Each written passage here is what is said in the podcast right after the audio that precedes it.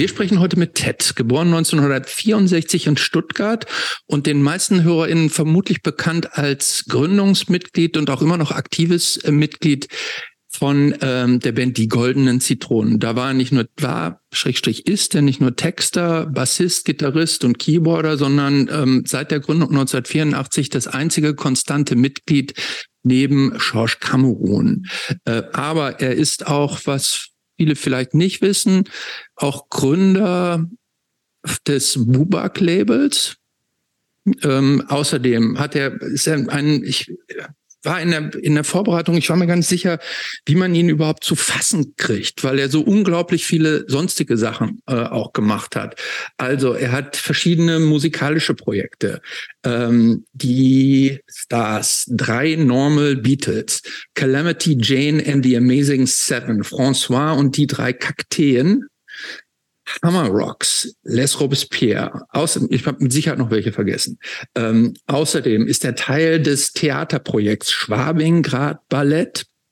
Er ist außerdem Musikproduzent, hat Regie bei verschiedenen Musikvideos geführt und außerdem macht Ted Theatermusik und ist, war, wer weiß das so genau, auch als Schauspieler aktiv.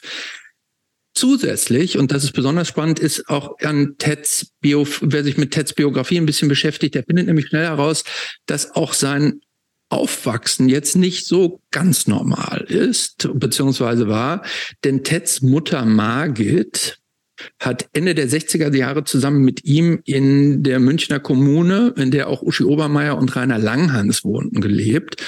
Und ähm, Außerdem, was ich ja besonders schön fand bei deiner Mutter, ähm, weiß nicht, ob es für dich auch so schön war, vermutlich jetzt nicht, aber ähm, es ist zumindest, er war, ihr lacht schon, weil er weiß, was jetzt kommt, äh, denn seine Mutter hat in, in seiner Kindheit einen Banküberfall äh, 1971 begangen und musste dafür auch für mehrere Jahre in den Knast. Heutzutage, danach hat sie eine Karriere als Regisseurin und Künstlerin gemacht.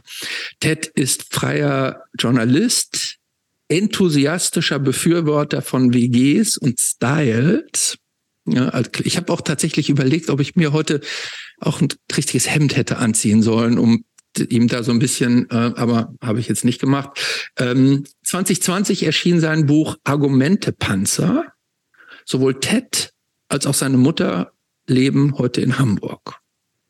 Ja, das äh, war bisher zumindest alles nicht ganz falsch. Ted nickt die ganze Zeit. Und jetzt sagen wir so ein bisschen noch, warum wir mit der Person sprechen. Also ich habe neulich schon mal ganz kurz äh, mit Ted telefoniert, äh, nachdem wir ihn angefragt hatten. Ähm, also ich, ich bin äh, Mitte der Ende der 80er, Anfang der 90er irgendwie über die Zitronen gestolpert, als sie noch in ihrer Funpunk-Phase waren. Äh, das ist eine Gang, am Tag, als Thomas Anders starb, Porsche Genscher Hallo HSV, hatte ich relativ früh auch die Live in Japan war für mich noch eine Riesenplatte. Ähm, ich habe neulich gemerkt tatsächlich, ich habe mir in der Vorbereitung nochmal äh, die Porsche Genscher Halle HSV auf, in einer, auf einer Autofahrt von Hannover nach Berlin angehört und ich kann, ich kann alles noch mitsingen, obwohl ich die Original seit 30 Jahren nicht gehört habe. So. Ähm, aber auch Bubak war für mich am Anf in Anfang der 90er echt ein wichtiges Label. Also insbesondere der Kill the Nation with the Groove Sampler hat meinen Hip-Hop Verständnis nochmal ein bisschen verändert. Ich habe früher so ein bisschen US-Hip-Hop gehört, aber mit deutschem Hip-Hop gar nichts zu tun gehabt. Und das waren viele Sachen drauf, die auch für mich dann neu waren, mit Beginner und Cora E und was weiß ich alles. Ähm, ja, aber das macht natürlich keinen Sinn, äh, sowohl Zitronen auf diese frühen Jahre und Teds schaffen, was er all gemacht hat, auf die ganzen Jahre zu reduzieren ich habe es tatsächlich so ein bisschen aus den Augen verloren, dann musikalisch in der Umbruchphase, die ja irgendwie so Anfang der 90er war. Ich bin dann äh, eher so Richtung DIY und Hardcore abgerutscht. Ted hat äh, in unserem Vorgespräch das mit seinem, ah, das tut mir sehr leid für dich, äh, kommentiert. Also nicht so seine Richtung gewesen. Ähm, aber ich finde das alles total spannend. Also auch die Sachen, mit denen ich mich jetzt erst beschäftigt habe, also die Theaterperformance, ähm, auch nochmal eine andere An Herangehensweise als Politik ähm, und ich habe das Gefühl, dass das alles total viel mit so einem Punk-Spirit noch zu tun hat und vielleicht sogar mehr zu tun hat als mit einem, als mit Menschen, die so klass mit klassischen Punk jetzt noch zu tun haben. Aber ob das so ist, Das finden wir, glaube ich, heute noch heraus. Ich glaube, Ted ist ein, ein offenbar sehr kritisch denkender Mensch, ein sich selbst auch hinterfragender Mensch, der trotzdem viel zu sagen hat. Und ich habe total Bock, heute mit ihm zu sprechen. Danke, dass du da bist. Ja, danke, danke der, der Lobhudelei äh, wegen auch. Danke. klingt sehr schmeichelhaft alles. Fühlt sich ja nicht immer so, so an, ähm, wie das dann so klingt, zusammengefasst.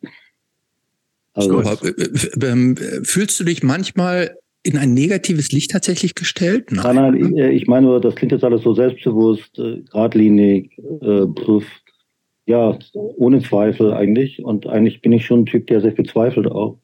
Und sich sehr auch abmüht an Fragestellungen und so. Hm. Ja.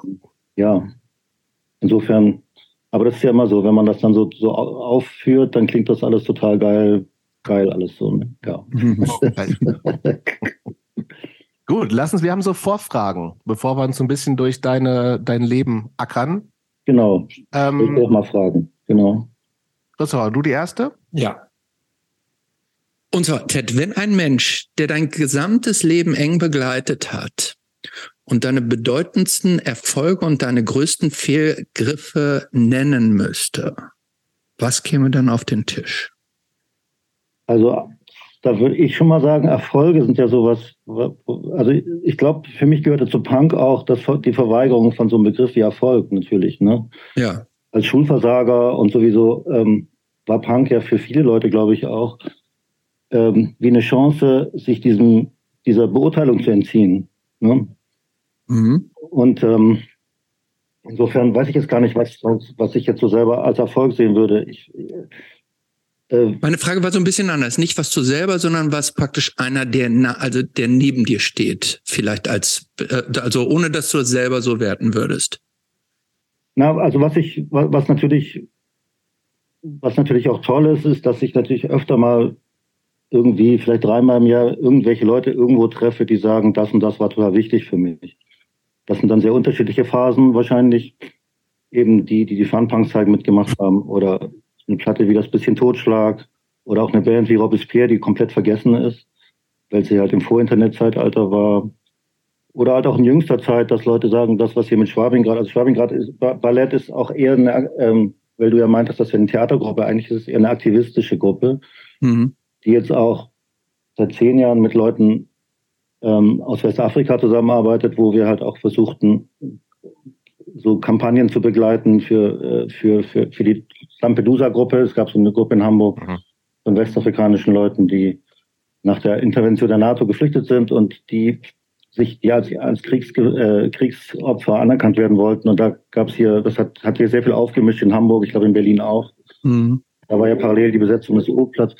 Ja. Naja, und da, also das sind nochmal ganz neue Horizonte, die sich jetzt auftun in dieser Arbeit, die aber auch total eben auch jenseits des Begriffs Erfolg, glaube ich, zu sehen ist, weil das total mühsam ist und natürlich auch sehr schmerzhaft ist, solche Kämpfe zu führen, die ja meistens nie wirklich richtig erfolgreich sind. Ne? Also politische Kämpfe, würde ich jetzt mal sagen, die ich, an denen ich teilgenommen habe, gibt es nicht so viele Erfolge, sogenannte. Da kommen wir in der zweiten Vorfrage tatsächlich auch so ein bisschen zu. Ähm, aber der zweite Teil der Frage war so ein bisschen, was sind so Sachen, die vielleicht das Gegenteil von Erfolg sind? Wo hast du, du als Person vielleicht noch mal so ein bisschen irgendwas gemacht, was echt nicht so gut war? Fehlentscheidungen oder sowas in der Art? Ja, da, da würde ich das für mich auch so formulieren, dass ähm, ehrlich gesagt habe, würde ich jetzt auch nicht sagen, dass ich so richtig derbe Fehlentscheidungen gemacht habe. Äh, ich bin eigentlich ganz froh mit den Entscheidungen, zum Beispiel, die wir bei den Zitronen getroffen haben, nicht die neuen Ärzte zu werden. Zum Beispiel, als es das Angebot gab, ne, als die Ärzte mhm. gerade aufgelöst hatten und die Bravo da vor der Tür stand. Das war auch keine besonders heroische Entscheidung, sondern das war auch wie so ein Selbsterhaltungsinstinkt, glaube ich, zu sagen, das machen wir jetzt nicht. Wir, wir, wir glauben halt an die, an die Idee von Indie und überhaupt ähm, auf, auf, der, auf der Ebene dann weiter zu operieren, also als Rockstars, ist man halt auch quasi künstlerisch tot. Ne? Also das, da würde ich zum Beispiel sagen, das war wie eine Absage an den Erfolg ähm, und hat sich im Nachhinein so als nachhaltiger äh, herausgestellt, jetzt so aus meiner, meiner Sicht. Und ähm, Und äh, war auch die richtige Entscheidung. Und ich, ich würde, also so in so grundlegenden Entscheidungen würde ich jetzt in meinem Rahmen sagen, also gibt es eigentlich nichts, wofür ich mich wirklich schäme. Das muss ich schon so sagen. Ne? Das, mhm. Da bin ich eigentlich ganz okay damit. Es gibt natürlich so Sachen, so Sachen, aber das waren auch Milieus, in denen wir unterwegs waren, die finde ich im Nachhinein auch wahnsinnig unattraktiv. Oder auch Gebärden, also wie mhm. in den 80ern so unter Jungs, auch gerade vornehmlich in der Punk-Szene, kommuniziert wurde, speziell dann, als es so mit Touren losging und wir, keine Ahnung, mal Vorband von den Roten Hosen waren, mit 85. Und dieses ganze Männerbündlerische, wo wir eigentlich auch immer versucht haben, dagegen zu gehen, aber es irgendwie dann doch trotzdem Teil waren davon. Ne? Mhm. Also in unseren Videos oder in, auf unseren Platten haben wir immer Gastsängerinnen und gucken, dass, ja, wenn man unsere Videos durchgeht, sind, glaube ich, immer gleich viel Frauen wie Männer in, in, im Bild. Aber dennoch war da so was Unausgesprochenes, äh, Männerbündlerisches, was mich auch immer genervt hat damals, aber irgendwie gehörte ich dann auch in diese Szene, ne? Also ich war Teil davon. Und da habe ich mich im Nachhinein, hm? hätte es eine Szene gegeben, wo ich vielleicht mich besser aufgehoben gefühlt hätte. Ne? Ja, kommen wir bestimmt nochmal drauf. Ich würde ja. mal zur zweiten Frage kommen, bei dir so ein bisschen das anreißt, was du gerade schon äh, gesagt hast, also die, die politischen Kämpfe, die du ja irgendwie auch äh, allein oder auch mit der Band und mit den verschiedenen Projekten, die du bist, äh, auch immer mit begleitet hast, ne, ist, ist ja in den letzten, hat ja früh angefangen, ne, also auch mit der ganzen äh, Hafenstraßengeschichte und so. Jetzt ist natürlich auch in den letzten 30, 40 Jahren extrem viel passiert. Eine Gesellschaft ist eine, eine ganz andere, es finden ganz andere Themen statt, vermeintlich viel mehr, also viel mehr Aufmerksamkeit auf vielen Sachen. Ne? Ähm, Gibt es im Moment was, wo du sagst, ey, das ist regt, das regt mich echt am allermeisten auf, da würde ich am liebsten sofort eingreifen. Ist das, gibt es da ein Thema, was, was jetzt gerade so deins ist? Also naja, ich finde, ich finde, hm, ich finde, durch die ganze Klimadebatte ähm, bewahrheiten sich jetzt Sachen, die wir ja schon immer gedacht haben oder gefühlt haben. Ne? Ich meine, als 15-jähriger mhm. Anarchopunk äh, hat man, äh, habe ich auch so argumentiert, indem ich gesagt habe, die da oben und ähm, Und wir leben, wir, also die westliche Welt lebt auf Kosten anderer. Aber wie sehr das stimmt, hat sich ja jetzt, äh, hat sich jetzt ja noch mal mehr bewahrheitet. Ne? Also ist mhm. quasi noch mal so gebackupt durch die ökologische Frage. Weil früher wurde man ja immer nur, also auch dadurch, dass Ressourcen endlich sind und all das ganze Zeug. Ne? Mhm. Das ist ja eigentlich, das ist ja jetzt eine wissenschaftliche Erkenntnis, dass der Kapitalismus tötet. Ne? Mhm. Und einfach äh, äh, keine, das Versprechen auf Gleichheit wirklich nie einlösen wird und ko konnte und auch nie vorhatte. Ne? Also das merke ich natürlich auch noch mal krasser im Umgang, wenn ich, ich war jetzt gerade vor zwei Wochen in der Elfenbeinküste mit einer, ich bin auch Teil von so einer Gruppe, wo wir ähm, auch seit zehn Jahren Gintersdorfer Klassen, Monika Gintersdorfer, so eine Regisseurin, wo wir halt auch eben eine gemischt afrikanisch-deutsche Gruppe sind und Sachen so hinterfragen und kaum, dass du da mal aus dem Flugzeug steigst in Westafrika, ist dir klar, äh, wie der Hase läuft. Ne? Mhm. Das ist halt auch so eine ganz krasse Erfahrung, die man halt sofort macht, wenn man mal den Kontinent hier verlässt und auch nicht vom Goethe-Institut abgeholt wird, sondern halt mehr so, so, äh, so in einem prolligeren Bezirk dann da wohnt und so und mit den Leuten. Ne? das, und eben, da würde ich fast sagen, also das ganze Ausmaß des Schlamassels, des Kapitalismus und, und der Ungerechtigkeit, also was schon immer mein Thema war, mhm würde, würde ich aber, also würde ich jetzt meiner Empörung fast noch, also ich meine, ich kann mich total empören über die, den EU-Beschluss jetzt gerade, mhm. die Außengrenzen.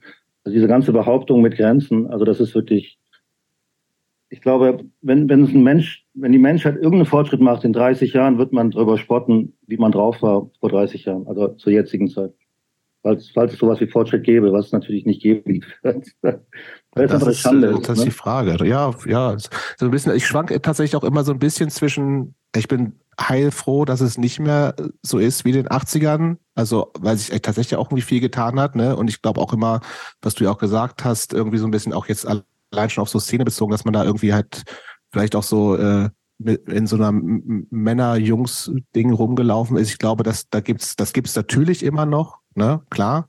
Aber ich glaube, dass das tendenziell äh, auch ein bisschen so eine jüngere Generation da schon einen anderen Umgang damit haben. So. Absolut. Ich meine, aber, ich, glaub, glaub, aber ich würde trotzdem sagen, wenn man es global betrachtet, steht die Welt heute schlechter da als in den 80er Jahren, würde ich, ja. Jetzt mal aus der Hüfte sagen. Wahrscheinlich, ja. Ähm, ich, ich glaube, das so kann man so kann man Sachen natürlich gar nicht beurteilen. Es gibt ähm, also was heißt schlechter da? Wir wissen jetzt, dass es halt wirklich äh, keine Zukunft gibt, wenn es wenn es noch ein bisschen so weitergeht. Ja, das ist ja nicht so positiv. Das, wir, das wurde ja kokett nur behauptet, wobei, ja.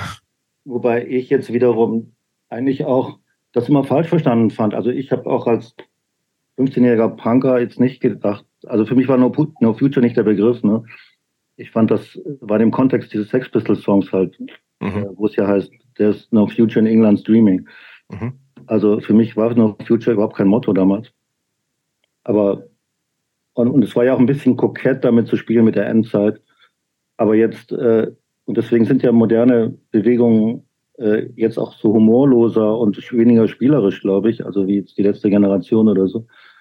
Weil das halt, stimmt. Weil da gibt's keinen, da gibt's keinen Spielraum mehr. Also da gibt's nichts Spielerisches mehr. Die Fakten liegen ja auch in a way auf dem Tisch und so. Und ja, ich finde ja bemerkenswert, dass, dass das jetzt eine kriminelle Vereinigung ist, wenn sie ähm, wenn die eigentlich nur ein Regierungsprogramm äh, Total, die, For die, meine, die Forderungen sind ja echt, also eigentlich so lasch, ne? Ich meine, an dem Beispiel kann man halt sehen, wie Subversion oder Widerstand oder Forderung, also wie sich das verändert hat, ne? Mhm. Ähm, also wie der, überhaupt ein Politikbegriff von jungen Leuten eventuell, die sich auch als subversiv oder radikal empfinden, geändert hat. Ich meine, wenn man einfach nur was fordert, was eigentlich die Parteien eh schon äh, reingeschrieben Beschlossen hatten, ja. Das ist einfach nicht wahr, ey. Hast du. Also, Pardon? mach du, Christopher. Nee, ähm, wenn du, ähm, wenn du die jungen Leute von heute so siehst, empfindest du die als insgesamt betrachtet, äh, empfindest du die als politischer als vor, als, als zu deiner Zeit, sagen wir jetzt mal so?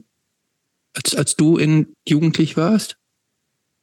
Ich glaube, in der Breite sind die Leute äh, in vielen politischen Fragen bewusster, auf alle Fälle. Ob sie jetzt politisch engagierter sind oder in der Form, wie wir es früher gesehen haben. Ich meine, früher war ja im Politischsein auch ganz stark äh, was Gestenhaftes, äh, was ja, was ja eher sich, also was ich gar nicht, also ich meine, die politischen Forderungen oder die Demos, auf denen ich war in den 80er Jahren als junger Typ, so Anfang der 80er, äh, das erscheint mir alles total naiv. Äh, aus heutiger Sicht, was da gefordert wurde. Also heute sind Leute, ich meine, ich habe einen 18-jährigen Sohn, der natürlich auch dann so von seiner Herkunft natürlich sehr viel Kontakt mit politischen Milieus bekommen hat und nicht so Bock hat, auf eine Demo zu gehen zum jetzigen Zeitpunkt. Aber in Fragen wie Rassismus braucht man da gar nicht. Es, ist, es gibt ne? so Klarheiten irgendwie so. Nee, das sind Klarheiten, für die ich wirklich mhm. 30 Jahre gebraucht habe zu verstehen. Ne?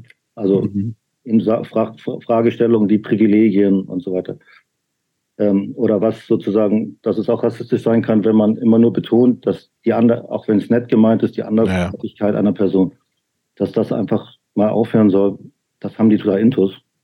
Das finde ich, also das finde ich macht auch, macht auch Mut so.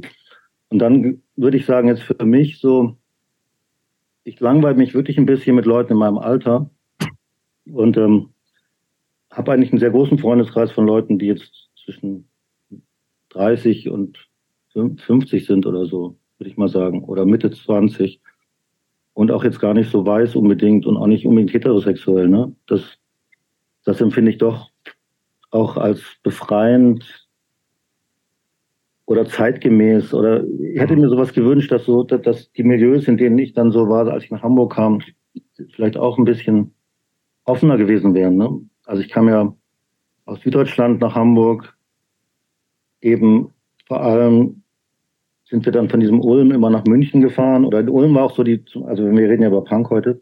Genau. Ja, dann lass uns doch, genau, also ich stelle der, der Form halber nochmal äh, die offizielle Frage, wann kam Punk in dein Leben, ist immer unsere sozusagen offizielle Einstiegsfrage. Ja, ja.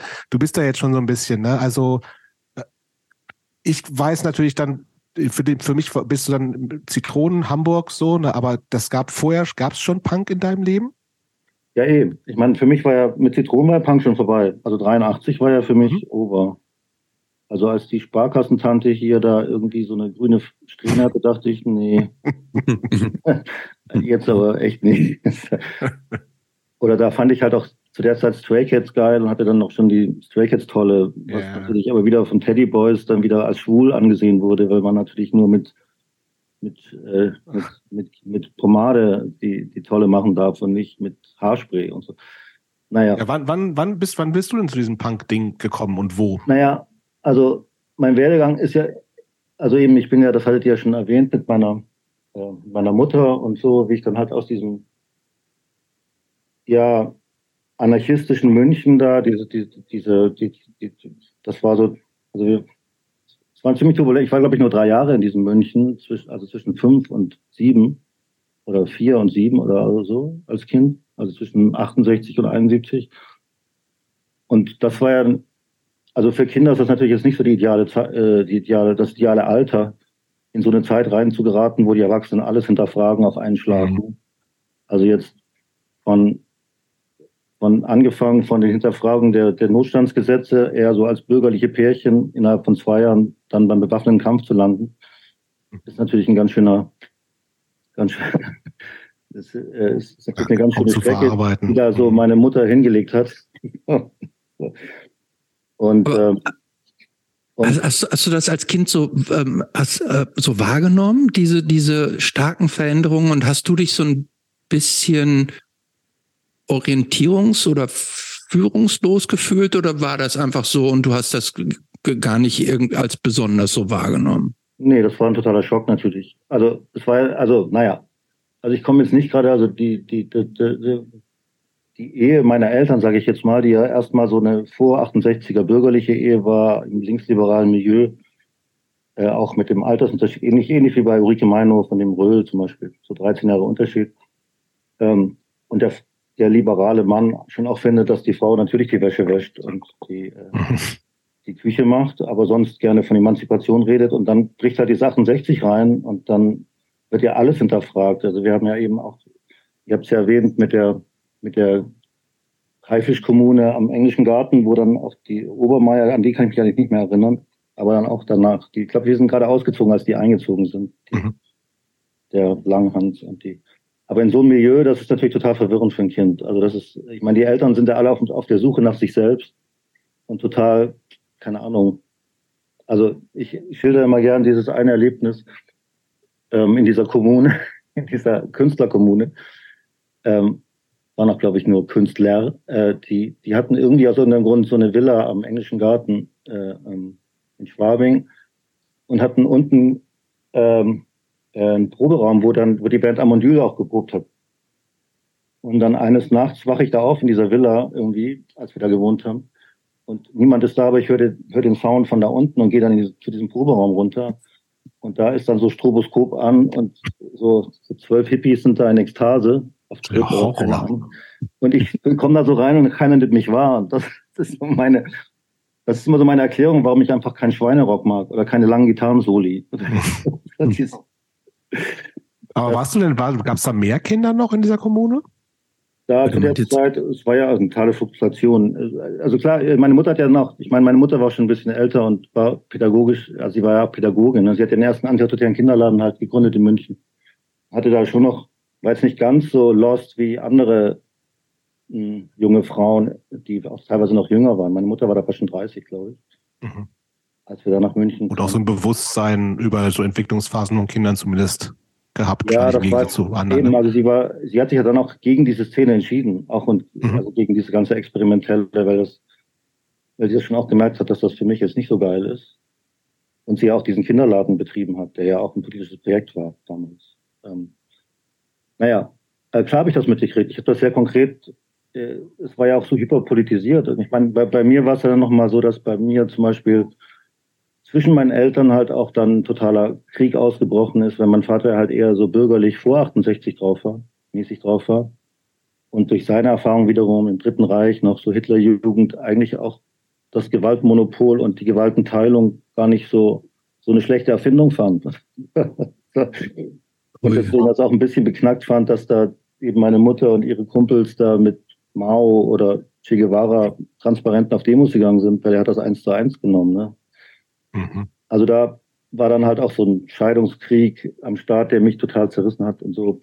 Also wo es halt auch wirklich also was ich dann erst geklärt hat, dadurch, dass meine Mutter eingefahren ist. Und dann kam ich eben zu meinem bürgerlichen Vater, so wollte ich eigentlich ausholen. So kam ich in die Stadt Ulm, weil mein Vater eben in Ulm ähm, oder in Biberach nahe Ulm eine, eine Dozentenstelle hatte. Und so kam ich dann eher in so ein bürgerliches Fahrwasser. Aber diese Prägung von diesem 68 und diesem Milieu war natürlich schon sehr stark. Äh, habe ich dann auch eigentlich, also ich, ja, also ich habe davon natürlich auch profitiert später mit meinem Blick auf die Welt. Also mhm. das, auch diese Zeit des totalen Umbruchs so, so miterlebt zu haben, war natürlich ein totales Privileg, auch dann unter so einem Café Ulm, dann in der Pubertät, ne? Also ich hatte dann schon. Das heißt, das habe ich schon richtig verstanden. Ulm war dann, du bist dann, also deine Mutter ist wahrscheinlich dann, wenn der Scheidungskrieg war, nicht zurück zu deinem Vater, sondern du bist da alleine hin, ab in einem bestimmten Alter? Die haben sich getrennt, dann gab es halt diesen Sorgerechtsstreit. Mhm. Und dann, dann ist sie, hat sich das eher übrig, weil das Sorgerecht hat ja immer mein Vater gekriegt, weil meine okay. Mutter im Knast saß. Ja, das stimmt natürlich. Das und dann, ich wieder äh, verdrängt. Und dann war ich halt erstmal, ich meine, das war auch sehr freakig. Ich war in der Ulmer Vorstadt halt das einzige Kind mit langen Haaren, das dann in so eine schwäbische Klasse kommt, die homogen einfach alles Schwäbisch reden, homogen mhm. alles Facharbeitereltern sind, homogen keine geschiedenen Eltern äh, alle katholisch oder evangelisch, ich nicht im Religionsunterricht, bist du ein Heide, war dann so die Frage. also das war halt so eine Alien-Existenz. Dann, dann wiederum alleinerziehender Vater, 1971 auch sehr strange. Ja, mhm. Andererseits aber auch quasi später danach Professor, also sozusagen jemand äh, aus dem Bildungsbürgertum, wo man auch sehen konnte, dass die Lehrerin, wenn der mal so auftauchte, so gebückelt haben, noch so untertanmäßig. Mhm. Aber sonst halt auch irgendwie ein bisschen verwahrlost, weil mein Alter auch eigentlich nicht so einen Haushalt führen konnte erstmal. Mhm. Also es waren so ziemlich widersprüchliche mh, hm, Situationen, in denen ich dann da so, mit denen ich klarkommen musste. Oder wo ist denn die Mutter? Und dann sagst du, ja, die wohnt in München. Mhm. Sagst du nicht, ja, die ist in Eichach. Äh, hm, nee. Ähm, wie, wie, wie war das denn eigentlich für dich, als du erfahren hast, dass deine Mutter da straf, straftätig geworden ist? Das ist ja für Kinder eigentlich so, so also ich weiß jetzt nicht mit deinem äh, sagen wir mal, sagen wir mal, sehr offenen Horizont. Ähm, aber ich sage jetzt mal, für Kinder, die eher aus den bürgerlichen Verhältnissen kommen, ist das ja so ein Banküberfall, ist das ja jetzt nicht so weit davon entfernt, wie Menschen umbringen sozusagen. Das Verbrecher, Gefängnis, das sind ja, sind ja große Themen für Kinder. War das für dich auch verstörend? Oder wie, wie, was hat das mit dir als Kind gemacht? Also verstörend ist das natürlich schon. Ähm, Andererseits muss ich auch wirklich sagen, war ich froh, also weil das wirklich das Belastendste für mich davor war eben dieser, dieser Sorgerechtsstreit. Mhm. Ich war irgendwie froh, dass es jetzt eine Lösung gibt. Mhm. Also welche immer dazwischen hing. Und ehrlich gesagt, also dadurch, dass wir als, als diese Kinder da in diesem, in diesem, also in diesem ganz frischen 68, das hat sich ja dann in den Kinderläden, ein paar Jahre später war das ja schon nicht mehr so rigoros. Mhm. Also wir waren ja immer so angesehen als die Kinder der Revolution. Ne? Also wir mhm. waren ja eigentlich wie, wie auch so die, dieses Aushängeschild für das Neue. Ne? Also mhm. ich meine, wir wurden auch gerne so mit unseren langen Haaren auf dem Spielplatz so im Matsch, ja, macht euch ruhig dreckig, zieht euch aus, doch super. Also wir waren wie das Beispiel, dass dann auch so manchmal, ich kann mich an eine Situation erinnern, auf dem, im englischen Garten, auf so einem Spielplatz, dass dann so Spießermütter meine Mutter äh, so in eine Hecke geworfen haben, weil die so frustriert waren, dass ihre Kinder dann auch eben sich so ein bisschen wild oder äh, eben keinen Bock hatten, die weißen Söckchen weiß lassen zu, zu lassen. Mhm. Also deswegen war, will ich damit sagen, war ich schon sehr sensibilisiert oder bewusst für, für was da eigentlich, also für, für dieses, äh, was da aufeinander traf politisch in a way. Ne? Mhm. Natürlich in der Wahrnehmung eines Sechs- oder Siebenjährigen. Klar. Aber mir war schon klar, dass das jetzt irgendwie für meine Mutter sein musste, dieser Bankraub. Also irgendwie dass das irgendwie Teil von ihrer Agenda war, sage ich jetzt mal so im Nachhinein. Ähm, und ja, das war ja auch immer, also, also geht aber echt sehr stark in meine persönliche Kindheitserfahrung. Aber zum Beispiel war es auch immer so, wenn ich bei meinem Vater gewesen war und dann meiner Mutter dann so, so eben so auch so politische Sprüche, die dann halt so gegen dieses 68er Zeug waren, dann ist sie mal total ähm, laut geworden und andersrum auch, wenn ich meinen Vater, also ich war, ich hing wirklich total dazwischen. Ne? Mhm. Ich habe wie, ich, ich habe eben das sehr propaganda, also ich habe sehr stark, äh, also das wurde nicht von mir versteckt, das Politische. Mhm. Also das Politische war da auch gar nicht mehr, war nicht zu trennen, auch in diesem Ehe, also diesem Konflikt zwischen meinen Eltern. Das war total ja. anwesend in jedem Streit. Also das war ja, das war das, das Weltanschauliche war da eigentlich total präsent nonstop. Hm. Du hast gerade schon gesagt, deine Mutter hat den ersten ähm, antiautoritären Kinderladen in München gegründet.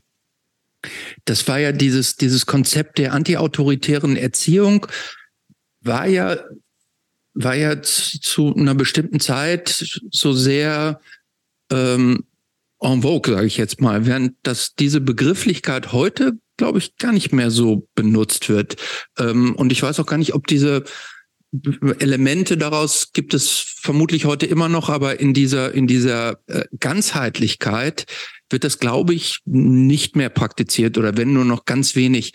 Würdest du, wie, wie stehst du, bist ja, hast ja schon gesagt, du bist auch Vater. Wie stehst du zu dieser antiautoritären Erziehungsform? Ja, also ehrlich gesagt, in der Form, wie meine Mutter, die ja Pädagogin war schon vorher, ne? die hat ja vorher mhm. schon in Kindergärten gearbeitet. Das war eben eigentlich also der große Antrieb oder, oder der, der, der Überbau das, über das Ganze war, hier werden keine Untertanen gezüchtet. Mhm. Das, gab auch das ist so erstmal cool. Ja, es gab so einen Artikel in der Brigitte, da war das die Überschrift. Hier werden keine Untertanen äh, gezüchtet, glaube ich nicht, aber ähm, ja. ähm, gemacht oder so. Mhm. Ehrlich gesagt, ich finde, ganz vieles ist ja umgesetzt von, von, von dieser Idee damals. Ich meine, man mhm. weiß ja gar, man kann sich ja gar nicht mehr vorstellen, wie vor 68 eigentlich man, da muss man in der Ecke stehen oder man musste fragen, darf ich aufstehen und so im Kindergarten schon. Ne? Ja. Mhm. Also äh, dieser Drill und dieses beknackte deutsche Nazitum, das dann auch aus jeder Pore triefte irgendwie und auch dieses Lust- und Humorfeindliche und Verklemmte, das ist ja alles, ähm, ich würde schon sagen, als Verdienst oder zumindest als Effekt diese, diese, dieser, dieses starken Pendels von 68, wo das erstmal alles total radikal ja auch gleichgesetzt war mit, wir erziehen unsere Kinder frei und wir machen die Weltrevolution. Das gehört zusammen. Mhm. Was jetzt übrig geblieben ist, ist halt, dass man Kinder ernst nimmt und dass man auch der Meinung ist, die hätten einen Anspruch auf eine, eine eigene Meinung und so weiter. Das ist ja alles weitgehend durchgesetzt. Also ich sehe, ich sehe gar nicht, also ich habe eher das Gefühl, dass das, wenn man es jetzt nur auf der, auf der Kinderebene sieht, wie Kinder heute behandelt werden und damals, dass da ganz viel davon durchgesetzt ist. Mhm. Man nennt es halt gar nicht mehr so. Mhm. Und dann gab es natürlich, aber das war, das war jetzt nicht der Ansatz von meiner Mutter, das Laissez-faire-Prinzip. Ne? Das, das ging ja. natürlich überhaupt nicht gut aus. Das mhm. waren dann jüngere Frauen, da gab es so ein Kinderladen dann auch von der Uni, wo dann noch jüngere Studentinnen das gemacht haben. Da waren wir einmal zu Besuch, da war halt Mord und Totschlag. Weil halt laissez-faire heißt, lass sie halt machen. Ne? Mhm. ich dachte so immer, das, das wäre ein, ein zentrales Element dieser anti-autoritären Erziehung. Das tatsächlich, nee. nein, doch nicht. Nee, das, dachte, das war, dass sie sich komplett selber aus den, eigen, den, den eigenen Antrieben und Impulsen folgen dürfen und, und da so minimal gegengesteuert wird.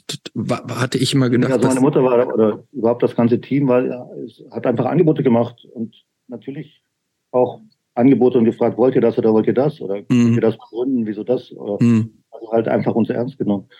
Also ehrlich gesagt, das war eigentlich also der Teil davon war eigentlich okay. Da war es halt für mich nur ein Schock, in diese Ulm zu kommen, wo halt noch dann in der ersten Klasse eben man in die Ecke stehen muss und so Zeug. Wenn man nicht ja. warum mhm. jetzt? Was habe ich falsch gemacht? Ich meine, ich war noch Legastheniker, also ich will jetzt nicht die mhm. ganze Opferschiene da so mal so ausbreiten, aber, aber ich war halt eh total alienisiert und ich, wegen, ich glaube, deswegen fiel es mir, also musste ich ja wieder eine Strategie entwickeln. Ich glaube, das hat es mir auch später leicht gemacht, also es war zum Beispiel so, ich wollte mich assimilieren und Schwäbisch reden, dann hat mein bester Kumpel nach einem Jahr gesagt, hey komm, lass doch, ist doch muss doch nicht sein.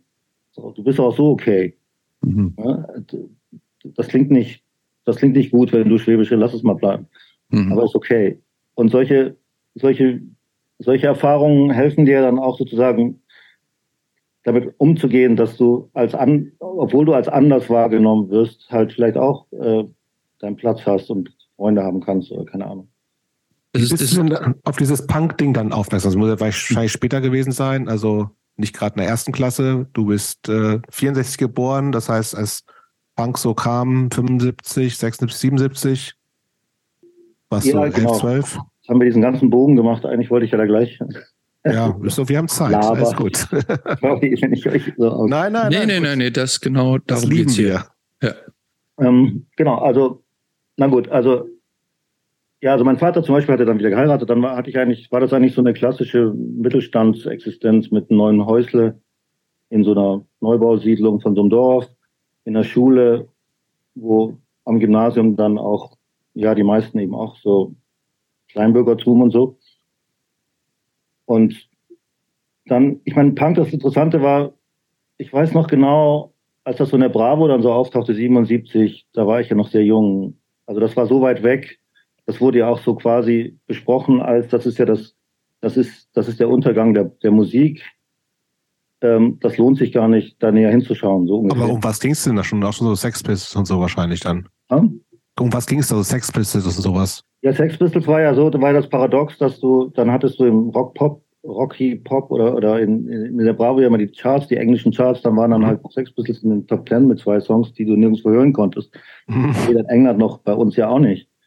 Also ich habe mir dann immer vorgestellt, wie klingt das denn wohl? Und dann dachte ich, das muss ja wohl härter sein als das Härteste, was ich mir vorstellen kann. Und dann dachte ich, das Härteste, was ich mir vorstelle, ist ungefähr UFO. Mhm. Also, kennt ihr die noch? Ja, klar. Natürlich. Dr. Dr. Riesenhit. Oder, ah, ja, genau. Oder, oder, oder Rainbow, die, die Band von Richie Blackmore war damals auch genau. sehr Ja. Und ich dachte, das muss so, das muss noch härter als das sein. Und als ich dann mal im Schweizer Radio so ganz knisterig irgendwie dann das da mal lief, war ich total baff, wie poppig das klingt. Weil es absolut nicht war, wie ich es mir vorgestellt hatte. Ähnlich auch mit den Ramones, genau. Also, und, aber das Paradox war, das konnte man 77 nicht im Radio hören. Man konnte darüber lesen, man sah die Fotos. Ich dachte auch, dachte auch sofort, okay, da, da fängt was Neues an. Also allein, das ist ja das Tolle an Subkulturen, an, ähm, wenn sie frisch sind, dass Leute, dass ja eigentlich die Optik schon reicht, so ein paar kleine mhm. Symbole reichen ja, dass man sofort das sofort merkt, jetzt passiert was Neues. Das, das wollte ja ich gerade sagen, die Optik war zu der Zeit ja auch sehr, wurde ja auch als sehr anstößig empfunden, so Sicherheitsnadeln in der Backe und sowas. Das waren, war, war ja, das war ja im Grunde nicht nur Musik, sondern viel auch, wie du sagtest, so Optik und Style und eine ähm, ne, ne, ne, ne totale Absetzung in, in der Außendarstellung von den Leuten so, ne? Ja, ja, es war, es war wie ein, ein Bruch, eine Bruchlinie, die markiert wurde, allein schon durch die Optik. Aber ich finde auch gar nicht, also, also was ich mir am meisten erinnern kann an diesen Fotos, die ich wirklich sehr lange dann mir angeguckt habe in der Bravo, war die Körperhaltung von Johnny Rotten. Also wie er, dieses komisch spastische, wie er da so, so, so an, mhm. an dem Mikro hängt. Und, und dieser Gesichtsausdruck, dieser diabolische, ne, dieses, mhm. das, ähm, das war, das waren so starke Zeichen. Ja, dann war es halt interessant. Ein Jahr später habe ich das zum ersten Mal gehört und dachte, wow, das klingt ja auch richtig geil. Pop, poppig, also ich fand es ja dann auch gut. Ich, ich fand eben, ich habe ja schon von meinem Amondylschaden erzählt, also ich mochte eben diese schwere Rockmusik gar nicht dieses Rainbow, UFO, eben wegen diesem Gekniedel und so. Mhm. Und eigentlich war es natürlich für mich total super. Ähm, nur es gab dann eigentlich gar keinen Ex Access zu, zu, zu, äh, Access zu, zu äh, irgendwelchen Formen von Punk. Aber sowas wie viele andere in der Zeit hatten, so John Peel hören und so, dass dazu gar keinen Zugriff zu. Nee, wir hatten, nee, ich habe viel Radio gehört, aber ich meine, wir hatten dann nur AFN, da lief mhm. ja nur so Funk und Disco eigentlich. Mhm. Also und sonst gab es da so mal eine Sendung in S, S, SWR 3, äh, nee, SR, Schweizer Radio, SR 3. Da gab es eine Sendung, wo immer einmal so ein Korrespondent so abends um sieben, glaube ich, in London so war und dann so kurz, so fünf Minuten am Telefon, so knister, knister. Ja, gestern am X-Racebacks gespielt, ja, auch so neue Band, und dann, bla, so, so wie aus dem, so vom Mars, so gab's, so. Das Schweizer Radio war sozusagen das einzige, wo ich eigentlich, wo man da rankam. Dann später gab es beim Süddeutschen Rundfunk so eine, die Schlafrock. Da war dann so ein Typ, der einmal in der Woche New Wave und so spielte. Und das war wirklich unsere einzige Infoquelle, so bis 19. Plattenläden oder sowas? Gar nichts? Ja? Plattenläden? Gab's nicht? Plattenläden gab es natürlich, die, die alteingesessenen Plattenläden, wo du halt natürlich auch noch 1980 keine Sexbusiness-Platte kaufen konntest. So. Skandal. Das ist schon erstaunlich. Ja, ja. Ähm, Provinzzeit, ne, wahrscheinlich. Es war Provinz, deswegen hat das alles ein bisschen länger gedauert, bis ich dann auch, also ich, also wie gesagt, ich fand das schon als schon schon dann 78 oder so, habe ich dann, ah ja, genau, da hatte ich noch einen Kumpel, der war auch so aus so einer sehr strengen Emporkömmlingsfamilie und der, der hatte so eine rebellische Phase und hat, hat einen sehr strengen Vater, wenn der das gemerkt hätte, hätte er ihn totgeschlagen. Der hat dann immer, der ging so zweimal die Woche in diesen einen Plattenladen und hat so einen Stapel Platten geklaut. Und dann sind wir immer nach der Schule zu ihm und haben dann die neuen Platten angehört. Also auf die Weise habe ich zum Beispiel die Jazz von Queen zum ersten Mal gehört. Also. Mhm. Oder eben diese, der mochte halt diese Rockplatten. Mhm. Ja, den ganzen Rockscheiß, aber der hatte dann da, da dazwischen die Rocket to Russia von Ramones. Und da war dann auch so, wow, wie geil ist das denn? Mhm. Das war so, wahrscheinlich 78 oder 79 irgendwie so. Und aber darüber hinaus gab es einfach keinen Kontakt zu Punkplatten, auch wenn mich das schon sehr interessiert hat. Oder dann im Stern war ja auch dann eine große Geschichte mit der Nancy-Geschichte, Sid und Nancy. Im Spiegel gab es, glaube ich, auch relativ früh irgendwann so, ein, so einen Bericht darüber. Ja. ja. Ähm, dann ich gerade halt noch mal, wenn ich ganz kurz, wenn ich ganz kurz einhaken darf, weil die die Frage brennt mir schon die ganze Zeit so ein bisschen unter den Nägeln. Ähm, und zwar, du hast es jetzt auch ein paar Mal angesprochen, dass du da so Kumpels hattest, die so ein bisschen diese, dieses Interesse mit dir geteilt haben. Ähm, was ich noch nicht so richtig verstanden habe oder wo mir noch ein bisschen was fehlt. Du hast ja gesagt, du bist praktisch aus diesem verrückten, ich sag jetzt mal aus diesem verrückten München nach Ulm gekommen und warst da am Anfang ziemlicher Außenseiter irgendwie, weil du aus einem ganz anderen Background, weil du anders aussahst und so weiter. Ähm, sowas kann ja auch einsam machen für Kinder. Wenn, wenn, wenn einfach der, der Hintergrund zu unterschiedlich ist als die potenziellen Freunde, die da so rumlaufen. Äh, ist es dir trotzdem leicht gefallen? Es klingt jetzt fast so, äh, trotz der Unterschiede Freunde zu finden? Ja, irgendwie war, war ich natürlich, aber das konnte ich ja gar nicht so positiv sehen. Ich war natürlich auch interessant. Oder mein Vater war natürlich auch interessant. Oder überhaupt bei uns zu Hause also jetzt als man in dieser ersten Zeit, in Ulm, mhm. wo mein Vater alleinerziehend war, mhm. war, dann, war natürlich auch Sachen möglich, die man anderswo gar nicht machen konnte. Laut Musik hören, rumspringen. Ah, okay. So, also das, und mein Vater war eigentlich auch eher so ein, ich meine, ein bisschen ignorant, aber auch toleranter Typ. Also der hat jetzt kein richtiges Konzept. Ich meine, die anderen mussten immer stramm stehen noch so zum Essen, mhm. Uhrzeit und ähm, ja, nee, das war irgendwie, nee, ich hatte irgendwie keine Probleme. Also ich ich hatte natürlich totale, also es geht wirklich tief rein. Ich hatte natürlich, dadurch, dass ich auch schlecht in der Schule war, sehr schlecht, totale Minderwertigkeitskomplexe. Auch als Legastheniker hast du ja keine, war ja damals noch gar nicht anerkannt. Das war überhaupt kein Thema, ja, ja. Stimmt, nee. Ja. Das war ein Albtraum. Aber trotzdem, ich da in der Hierarchie, jetzt in dieser Leistungshierarchie, also damals war ja auch Beliebtheit gleichbedeutend mit schulischen Leistungen. Klar. Hm. Baden-Württemberg, Anfang der 70er in der Grundschule. Ne? Das war hm dass man cool ist, wenn man schlecht ist, das kann man erst dann später im, Gymnasium. ja. Aber zu der Zeit war das ja noch so und dann aber irgendwie, nee, hatte ich Glück, ja, hatte ich eben das Glück, dass, dass Leute mich eben so okay fanden, wie ich bin. So, ne? hm. Was ist mit Schulabschluss eigentlich? Gibt's? Äh, ich habe ich hab da mit Ach und Krach, also ich habe die Schule abgebrochen äh, in der 11 in Ulm. Baden-Württemberg ist ja auch der Albtraum, äh, heute ja noch vom mhm. Leistung, Leistungsniveau. Bin dann nach Hamburg in eine Fachoberschule für Grafik und habe dann so ein recht schlechtes Fachabi, mit dem okay. ich dann auch nie wieder was gemacht habe. Immerhin. Aber ich habe kein Abi. Ne? Ja, dann lass uns doch mal hat der junge Fachabi in der Tasche. Das wollen wir jetzt nicht kleinreden. wollen wir nicht kleinreden. Aber dann lass uns doch mal, wie, wo, wie kam denn diese Hamburg Connection und wann? Also dann, das heißt, das bist du, du bist dann schon minderjährig nach Hamburg? Klingt so? Ich bin mit 18. Mit 18. Mit, ja, als ich gerade also ja, ja, als ich gerade 19 wurde, genau. Das, ich bin okay. 1983 nach Hamburg. Okay. Aber eben, also so die eigentliche Punkzeit für mich war die Zeit zwischen 80 und 83. Ah, okay, dann lass uns da auch noch kurz ähm, Eben in Ulm. Und da war eben, genau, das, das wollte ich vielleicht noch, ähm, das, also erstmal waren diese, das waren noch so Teenager-Erlebnisse mit, ich, was ich gerade meinte, mit Ramons und diese mhm. etwas wahllose Rainbow hören und dann hört man, sag mal, eine Ramonsplatte darunter und so. Und dann war die, also als, als ich mich dann wie, wie so orientiert habe, war natürlich das naheliegendste so diese linksalternative Jugendzentrum äh, Milieu, in das ich dann da reingekommen bin.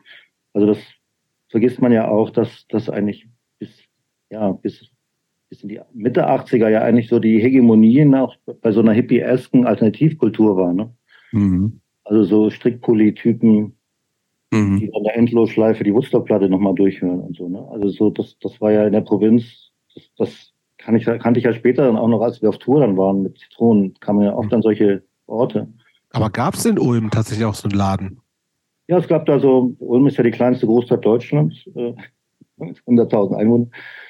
Gab es so ein Milieu. Und das war dann schon so ein Anti-AKW-Friedens. Mhm. Es gab ja auch eine große Friedensbewegung in Ulm, weil da ja die, die, die neue und die, die Pershing-Raketen stationiert waren. Deswegen war das ganz heißer Ort auch für, für die Friedensbewegung in 70er, 80ern. Mhm. Und in diesem Milieu, ähm, ja, da rutschte ich so rein, weil eigentlich gab es nur die, wenn man jetzt nicht eben so, so prollig äh, in, den Pro, in das Proll-Jugendzentrum wollte, wo halt Hardrock lief. Mhm. Ähm, und ich fand zwar Punk schon gut, aber ich hatte überhaupt keinen Zugang zu, äh, und ich wusste nicht, wie das geht, da jetzt Punks zu treffen. Und dann, dann war es so, dass, dass es so eine Szene gab von, und das ist eben auch sehr untypisch, das, das war eben in Hamburg dann ganz anders. Also die erste Generation von Punks in Ulm waren entweder so Dorfpunks, so Typen, wo dann halt einer mal, Joe, so ein Freund von mir, der war halt 77 zufällig auf Klassenfahrt, der das so mitgebracht dann.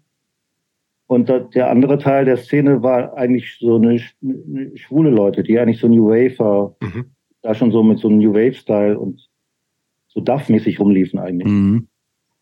Und deswegen war ich auch sehr erstaunt, als ich dann nach Hamburg kam, eben in der Punk-Szene, dass, dass, dass es eigentlich so total getrennt war von der schwulen Szene. Zum Beispiel auch das Ausgehen in München, es gab das Café Größen waren, äh, das äh, Tanzcafé Größen waren dann später, wurde halt von Schwulen gemacht. Und es war einfach ganz normal, dass man als New Wafer oder Punker oder sonst wie Jugendkulturmäßig, dass man sich in, in Räumen aufhielt, wo halt, wo halt, also ja, vor allem die Schwulenszene auch war. In London ja auch so tatsächlich, ne? Also ja, in London gab es auch diese zwei, diese zwei Stränge, ne? Genau. Und mit der Grundy-Show war ja dann auch so ein Schock für die Schwulen, dass jetzt das so prollig wurde ab einmal. Mhm. mhm. Ähm, aber eben, und in Hamburg war es ja dann, war, kam ich ja in diese Szene äh, Krawall 2000, mhm. was ja so der älteste, älteste Punkladen von Deutschland, glaube ich, ist, wo ja noch so Typen von den Big Balls rumhingen und so, also mhm. Slime und so. Und, äh, und da war man eigentlich auch quasi homophob, also irgendwie. Da war, Schwuli war, glaube ich, nicht, nicht ironisch gemeint. Mhm. Und, da, und na gut, da war man auch eh gegen Eleganz und so. Also es war auch dann so. Und dann das war eben die, diese eingesessene Szene. Ich, ich wohnte dann halt auch im gleichen Haus wie das Krawall am Fischmarkt. Ja, aber dann lass, wenn du mal sagst, in, also 80, 83 war auch schon so deine Punkphase in Ulm. Also wie, was, was kannst du uns da nochmal so ein bisschen, also in diese linksalternativen Jugendzentrumsgeschichte, wie bist du damit noch in Verbindung gekommen? Hast du auch schon angefangen, Musik zu machen? Weil du hast ja relativ früh auch, du hast glaube ich noch eine Band vor den Zitronen. Das heißt, irgendwie spätestens dann musst du ja irgendwie mal auch Musik selbst in dein Leben gekommen sein. Ich habe Musik machen gelernt von dem von dem Alternativ-Straßenmusiksänger äh, Tommy. Das war ein sehr bekannter Typ, der bei Tricon Platten gemacht hat. Da habe ich auch wirklich viel, viel so, kennt man, kennt man heute nicht mehr, aber der war wirklich so, apropos auch so Verweigerung von Erfolg, der, der war eigentlich so ein Troubadour, der in, am, am Mariannenplatz in, in München politische Lieder gesungen hat. über den hat, über, über den hat The Who doch so eine Rockoper geschrieben, oder?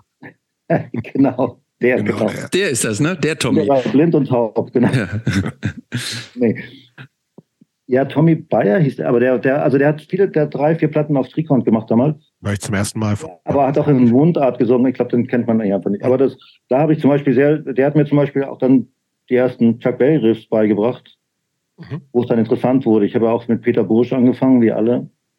Und Klassiker. das Gesamte fand ich sehr öde. Und dann hat mir eben Tommy gesagt, hey, es geht doch, man kann das auch anders spielen hier, Achteln und so und hat mir den Chuck Berry-Ding beigebracht. Was das ein Riesenschritt für mich war, ähm, im Vorwärtskommen mit meinen Gitarrenkenntnissen. Und dann hatte ich diese Band Essen mit Spaß, hieß die. aber das, das ist aber noch nicht in Ulm gewesen, oder doch? Das war in Ulm, ah, okay. Und diese Band, ich meine, ja, das ist natürlich auch blöd, wenn man selber die Geschichte erzählt.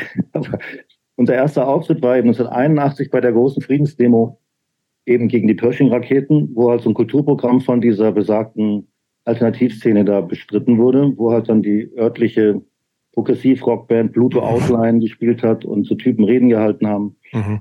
Alle mit Vollpullovern und ich glaube auch Peter Kelly so. war da oder sowas. Ja, ja, Bei der Volkshochschule halt so ein, so ein Musikprogramm. Und wir durften da, also ich kannte halt noch aus den Hippie-Zeiten diese Typen von dieser Band da und wir durften dann auch da spielen und dann haben wir das, aber also wirklich instinktsicher haben wir, also wir drei Leute hatten halt schon kurze Haare und waren schon halt so richtig punkmäßig unterwegs und unser Bassist Eduardo, der hatte noch so lange wallende schwarze Haare und ähm, der, das haben wir dann wie so abgesprochen, der ist so mit einer Wanderklampe auf die Bühne, hat If I, If I Had a Hammer gespielt, diese Bürgerrechtshymne. Mhm.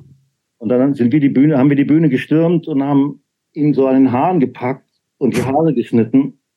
Und also unser Sänger und ich habe dann so Rückkopplung gemacht dazu und unser Schlagzeug hat auch so rumgedroschen. Und dann haben wir den Song in der Punk-Version gespielt gegen Hippies. Der Song ging so, If I hammer, würde ich dich erschlagen. So, der spitzmäßig. So, du mit deinem Woodstock der mal raus, nichts dahinter längst vorbei. Irgendwie so war der Tipp. Und das haben wir dann vor diesem Friedensbewegungsdings, wo halt alle so, so Hippie-Einigkeit war. Und dann waren die halt auch wie geschockt, weil die dachten natürlich auch erst, das wäre ernst gemeint und haben dann so wie, wieso hilft dem, dem keiner und so alles war so. Aber die waren auch selber zu piesig oder zu lame, da jetzt einzuschreiten und dann also ich habe neulich mal von, mein, von meinem Vater, so, so ein Freund, der hatte das gesehen.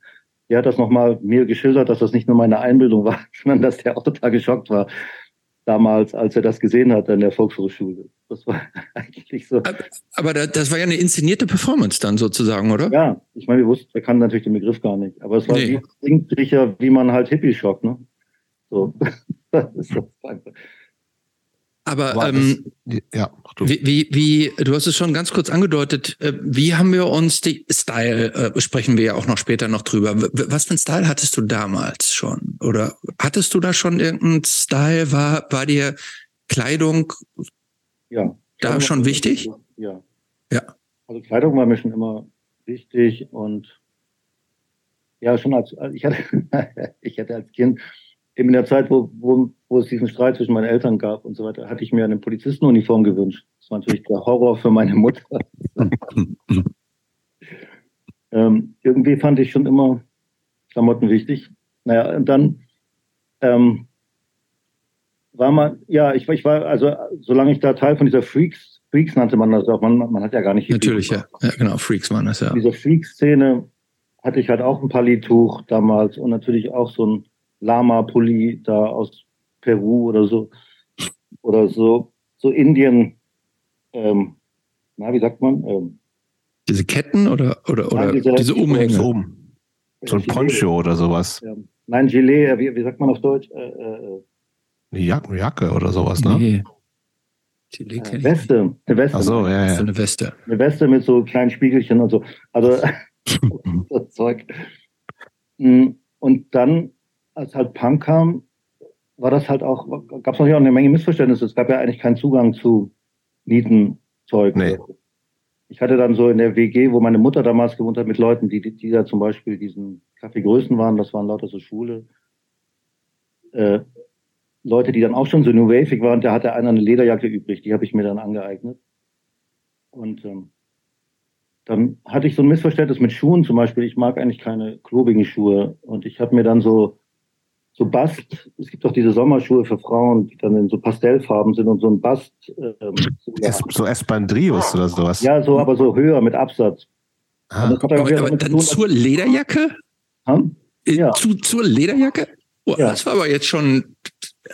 Ja, mir war das nicht klar, dass das jetzt eigentlich nicht so punkig ist. Es hat aber auch damit zu tun, dass ich auch, glaube ich, viel mit, mit eben mit, äh, mit schwulen Leuten zusammengehangen habe, die halt auch ja. nochmal anders definiert haben. Ja, ja, haben. Ja. Auch nochmal ein bisschen queerer und so. Ja. Naja, solche Sachen. Dann hatten wir natürlich, keine Ahnung, ich habe dann von meinem Vater zum Beispiel so Slipper, habe ich einfach Silber angesprüht. Das fand ich auch sehr cool, so Zeug. Ne? Also mhm. war natürlich alles sehr selber gemacht, weil, wie gesagt, es gab ja kein, es gab auch nicht mal, ich wusste nicht mal von einem Vertrieb, wo man sowas kaufen konnte. Später gab es ja dann in Wiesbaden diesen Boogies-Laden, mhm. der meine Frau, der noch für Kuftis so interessant wurde ich glaube, in München gab es dann einen, einen, einen so New Wave-Laden, wo ich mir dann mal Creepers gekauft habe. Mhm. Mal Spaten. Und dann habe ich mir auch teilweise selber Klamotten genäht. Ich habe mir, glaube ich, aus so einem Zebrastoff habe ich mir eine Hose genäht. Ja. So zeigen. Echt gut.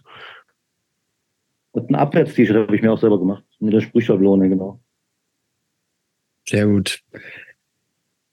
Aber, es gab mit dieser Band dann noch eine, lustige, eine lustige Anekdote ist mit den, mit den Nietenzeug. Äh, eben, wir wussten nicht, wo man das kriegen könnte. Und wir wussten aber einen Sadomaso-Laden in München, in der Lindströmstraße.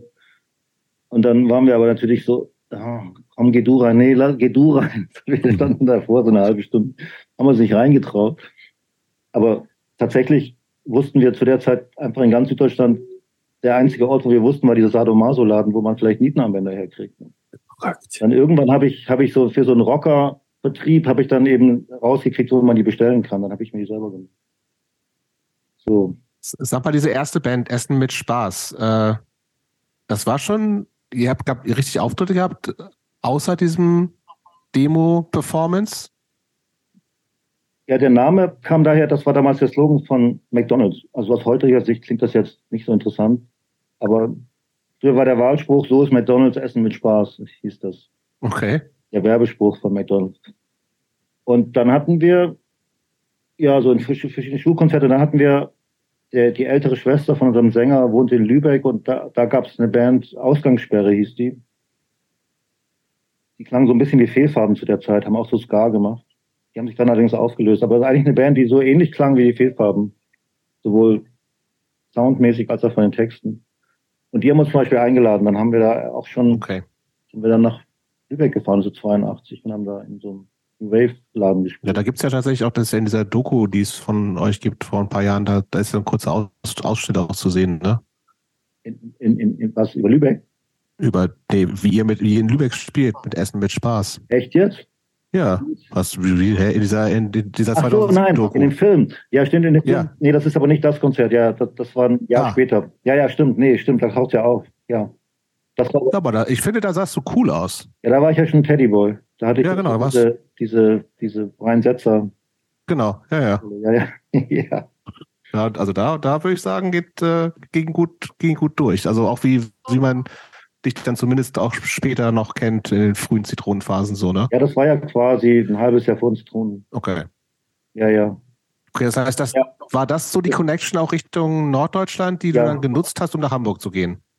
Das war eine Connection. Eine andere Connection war, dass zum Beispiel meine Mutter hat ja so Filmjobs gehabt, da hat sie, glaube ich, das war Margret von Trotter oder so, bei einem Film äh, Skript gemacht. Das war 79, da habe ich sie besucht. Da war ich zum ersten Mal in Hamburg.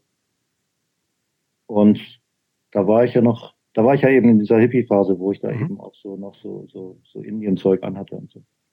Und das war schon sehr spannend. Da, die wohnte da auch im Karo-Viertel zu der Zeit.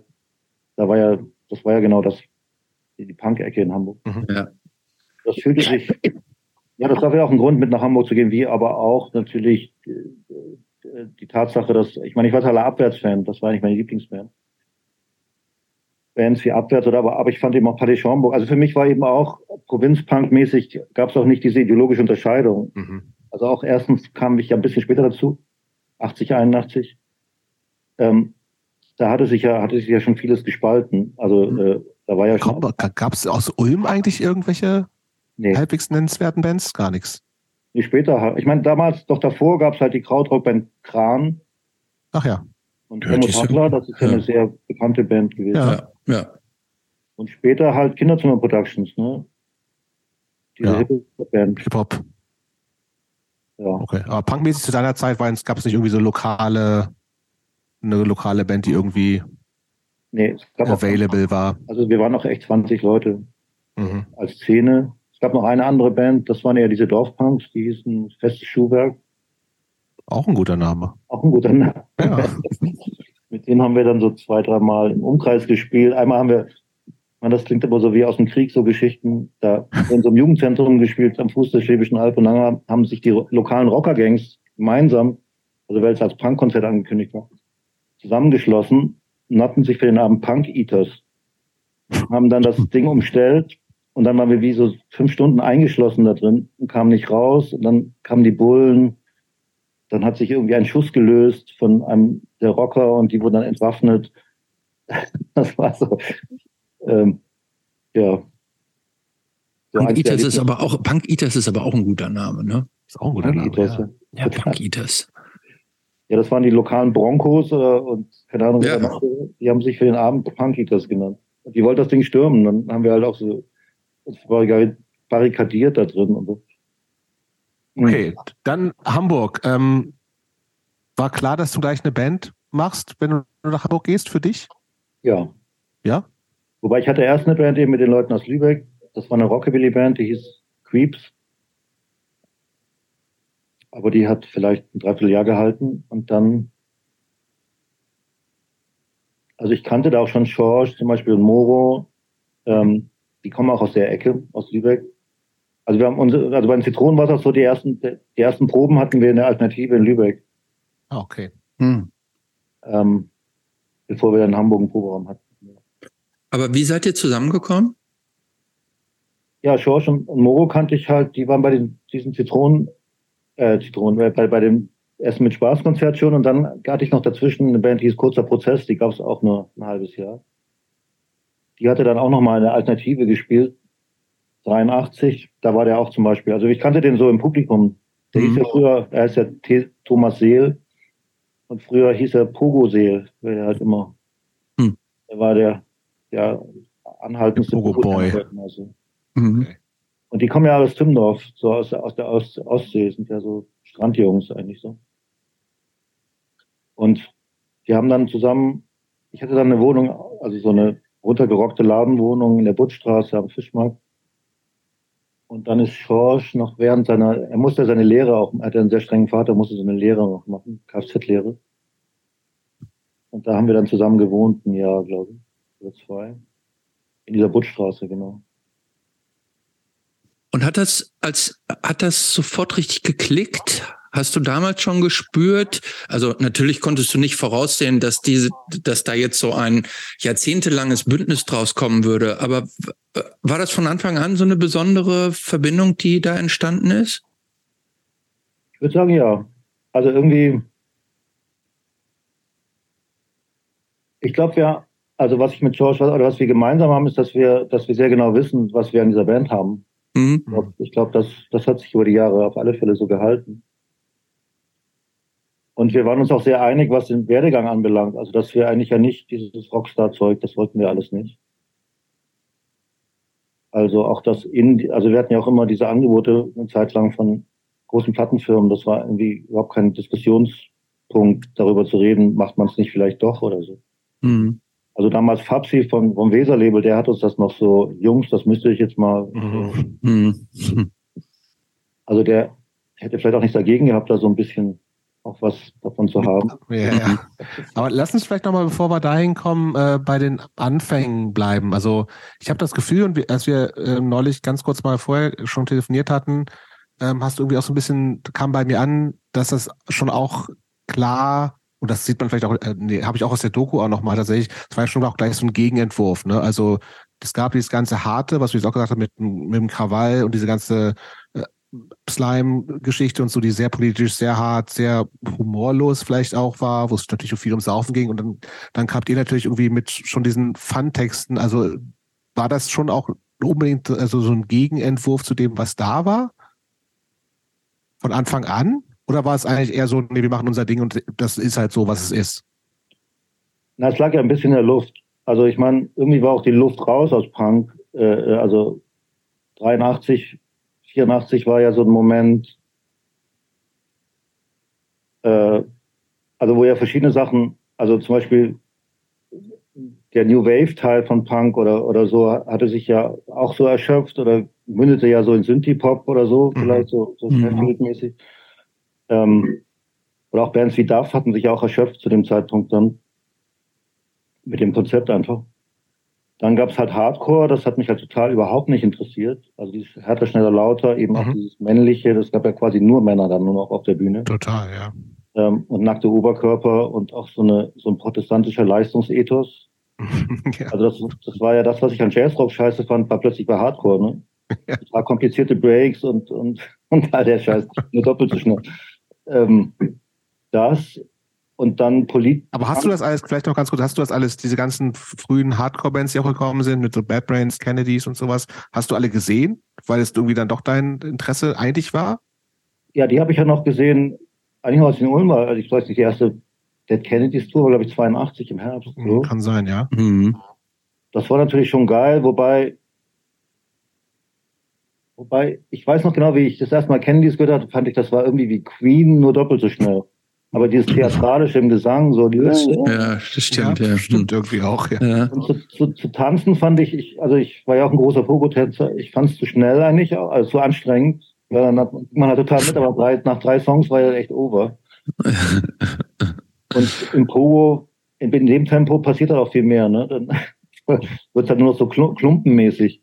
Mhm. Also der Punk, also der, der Pogo früher, der so ja eher so, eigentlich ja so die, die Zwangsjacke imitiert, ne? Das ist ja, ja die ursprüngliche Idee von Pogo, ne? Ja.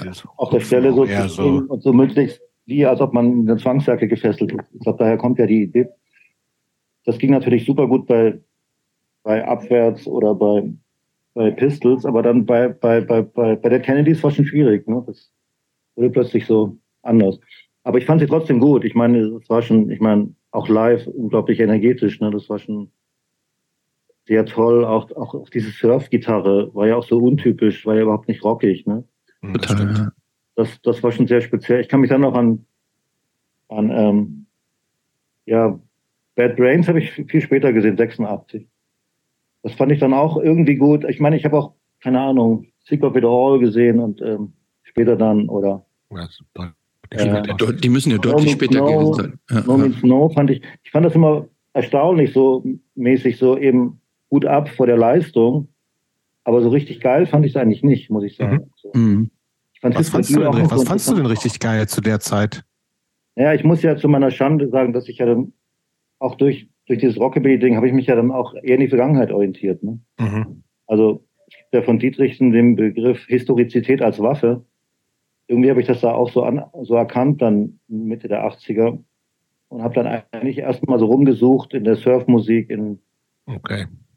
In so allen möglichen Formen von Rockabilly oder auch Country war natürlich, Country war natürlich dann auch toll. Ihr hattet das ja auch erwähnt, dass ihr das überhaupt irgendwo ausgegraben habt. Calamity Jane, mhm. das ist ja die Schwester von Rodrigo González von den Ärzten.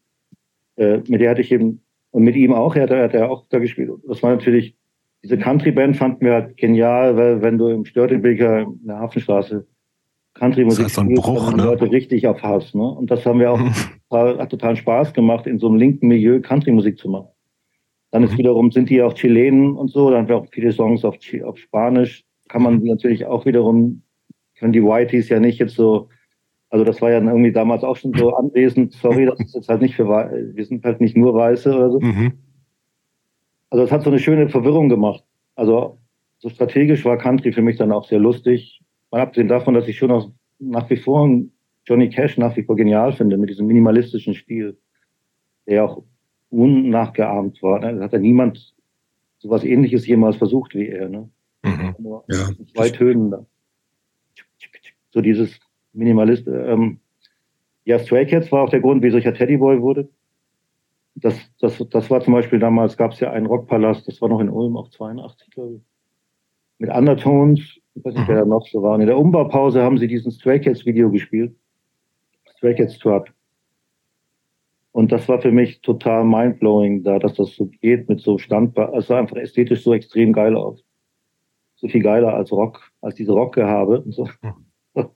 Aber mochtest du dann auch äh, The Cramps, die, die ja. ja. auch so ein bisschen so ein Crossover sind aus, aus Punk und Rockabilly, Psychobilly? War genau, das auch deins? Für mich ja dann die, die, die Super-Idole, genau. Die habe ich ja dann auch 85 live gesehen. Das war natürlich unglaublich faszinierend. Also so performativ halt auch so. Ja, also echt eine ganz andere Liga als andere Bands zu der Zeit. Ne? Auch mit äh, Poison Ivy, diese Gitarre. Natürlich. Genial und so. Ich muss mich echt, also ich, ich, diese, ich habe die, glaube ich, noch nie bewusst gehört, absurderweise. Hab, wie oft habe ich dir schon gesagt? Ich, ja, genau, ich komme nicht dazu. Ich weiß nicht, bei mir vorbei. Also Stray Cats zum Beispiel fand ich auch super, hatte ich ein paar Platten. So, also ich fand, hatte auch irgendwie in der ähnlichen Phase auch so ein bisschen, also in, in, in, in der Phase, wo ich Zitronen gehört habe, war auch so, da gab es ja auch noch ein paar andere, also so deutsche Bands, ne, so Waltons und Rumble on the Beach und so ein Kram. Das fand ich alles total gut. Ähm, und dann halt auch Stray Cats als sozusagen die, die da zugehört hatten. Aber komischerweise Cramps echt bisher muss ich mir noch erschließen. Nee, Cramps kam ja auch, eigentlich habe ich die erstmal als Punkband wahrgenommen. Ne? So ja, klar. Kannte ich auch schon seit 81 oder so. Mhm. Und also lustig war ja dann, ich wusste ja gar nicht, dass das alles Coverversionen sind. So Daniel Richter hat mir mal, der hat im Plattenladen gearbeitet zu der Zeit, hat mir mhm. dann mal so eine Platte gegeben, Songs the Cramps Told Us, mhm. wo dann diese Originalversionen alle drauf sind und du denkst, das ist ja viel geiler. Mhm so diese echten 50er Jahre Sachen mit so mhm. Schrottaufnahmegeräten und so. Ähm, ja, ich meine, das ist auch, ich meine, das hört man ja auch auf der, lustigerweise wird ja die Porsche Genscher so wahrgenommen als eine Punkplatte, aber ehrlich gesagt ist ja, werden die noch vor zwei Jahren mal so remastered oder vor drei Jahren und dann fiel mir das beim Mastern auf, das ist ja eine Rockabilly-Platte. Ja, schon. Eine Psychobilly, also sehr, sehr Mischmasch, aber Punk ist eigentlich so vielleicht ein Viertel oder so, ne, formal. Boah. Also Punk-Lektion, aber es fällt ja auch total raus, ne? Als Song. Ja, das war ja auch eine Parodie, ne? Absolut, ja, merkt man ja. dabei ja auch, ne? Ja, so, aber alles noch gemerkt, aber das haben die späteren dann nicht mehr gemerkt. genau. Also okay, aber ja, also. Übrigens, Meteors war, war natürlich, ich meine, das ist ja. eine beschissene Aussteigenband, aber, aber so, so ein energetisches Konzert wie das erste Meteors-Konzert in Hamburg habe ich noch nie erlebt, habe ich nie wieder erlebt. Also das war sowas von crazy. Also ja, also so eine totale noch, ähm, Gewalt. Wie, wie hieß nochmal diese, diese Psychoble-Band, die, die so mit Eiern und Mehl immer rumgeschmissen? Ja, das war auch super genial. Das war auch, wie, wie hießen die noch? Richtig. Kurt. Ja, King Kurt, ja. Kurt, stimmt. Ja, sowas war alles auch war, in so einem Dunstkreis dann. Also, genau, das war alles im Jahr 84, wo das nach Deutschland kam. Und eben, ich glaube, das eine Meteors-Konzert war das härteste Konzert, was ich erlebt habe. Und das King Kurt-Konzert war das allerlustigste, was ich je erlebt habe. Weil man stand dann wirklich bis zum Knöcheln im Matsch ja. und kam gar nicht mehr hoch zum Tanzen, weil, weil mit dem Mehl und dem Ketchup und dem Wasser und dem Bier und alles, was so geschmissen wurde, war so in der, in der Fabrik in Hamburg so eine Matsche, wo man dann wie so festbetoniert war am Boden. war so super lustig. Okay, Zitronen, ihr habt euch aber bewegt tatsächlich in so einem, in diesem ganzen Hafenstraßenumfeld. Also es waren eigentlich, was ihr äh, Auftrittssachen waren nur Punk-Szene eigentlich anfangs, Fragezeichen? Ja. Okay. Also wir waren dann später, als wir dann beim Weserlebe waren, sind wir mit den Bands, die du gerade erwähnt hast, auch mit Rumble on the Beach. Genau. Waltons auch auf Tour gewesen. Ähm, aber wie, wie kam, wenn ihr gesagt habt, es war auch so ein bisschen vielleicht auch als Gegenentwurf gedacht, ne? also musikalisch halt auch jetzt so zu dem, was vielleicht auch so ein bisschen sonst gerade in Anführungsstrichen angesagt war, in der Szene zumindest. Aber wart ihr, fanden die Leute euch gleich gut? Du hast eben schon gesagt, dass paar Sachen, die jetzt aber, also die eher verunsichert hatten, diese Calamity Jane-Geschichten, wie sind denn Zitronen anfangs angekommen in der, da wo ihr euch bewegt habt in der Szene? Also wir kamen total gut an, würde ich sagen. Weil ich glaube, wir haben, und wir waren ja gerade die Einzigen. Ich glaube, unser zweites Konzert war das erste Konzert von den Brieftauben zum Beispiel. Mhm. In der Hafenstraße zum Beispiel. Und es gab ja so Bands, ich meine, ich fand das ja alles musikalisch nicht so interessant. Ich fand auch, ich meine, für die anderen war Toy Dolls zum Beispiel auch sehr wichtig. Liebe ich auch. Ja, die hört man aber auch raus aus dem ersten Album, finde ich. Ja, weil Moro hat sehr stark, also wir haben uns ja in der Gitarre abgewechselt. Die Songs so wie Skinhead Mädchen und so, das, das, das mhm. spielt Moro sehr Toy Dolls mäßig. Mhm. Ähm, ja, wie, wie war es die? Nee, wie wir ankamen, ja. Ja. Also, gut, sagst du. Erster Auftritt war ja, das war ja auch so eine Sache. Also, wir haben, wie gesagt, erstmal erstmal ja in, in der Alternative in Lübeck geprobt und hatten da auch den Schlagzeuger, so ein Typ, der auch bei der erwähnten Band Ausgangslehre gespielt hat in Lübeck, als Schlagzeuger, der, mit dem habe ich mich dann geprügelt aus irgendeinem Grund, ich weiß auch nicht wieso. Und wir hatten dann keinen Schlagzeuger. Und dann kam äh, eben in dieser Wohnung, die am Krawall angrenzte, kam mal irgendwie Ale vorbei. Der hatte eine Band, also unser damaliger Schlagzeuger mit dem Iro. Mhm. Der hatte eine Band mit so vier anderen Leuten aus Blankenese, die alle ein Iro hatten, aus gutem Haus. die hießen Analbrigaden. Auch ein super Name. Analbrigade. Und hatten so Songs wie Ich wünsche mir Nazis an die Wand. Also das war ja eigentlich das, was wir jetzt am alleruninteressantesten fanden. Aber die hatten einen Auftritt in Heidelberg auf so einem Hippie-Festival. Und ich hatte so einen Bus. Und dann hat Ale halt gesagt, ob, ob, wir, ob ich nicht mit will. Und dann meinte ich, ja, aber dann würde ich auch gerne spielen. Ne? Mit, und, ja, wir hatten schon ein paar Songs, weil der mit dem anderen Schlagzeuger gemacht hat. Mhm. Und so kam Ale dann äh, als vierte, viertes Bandmitglied in die Band.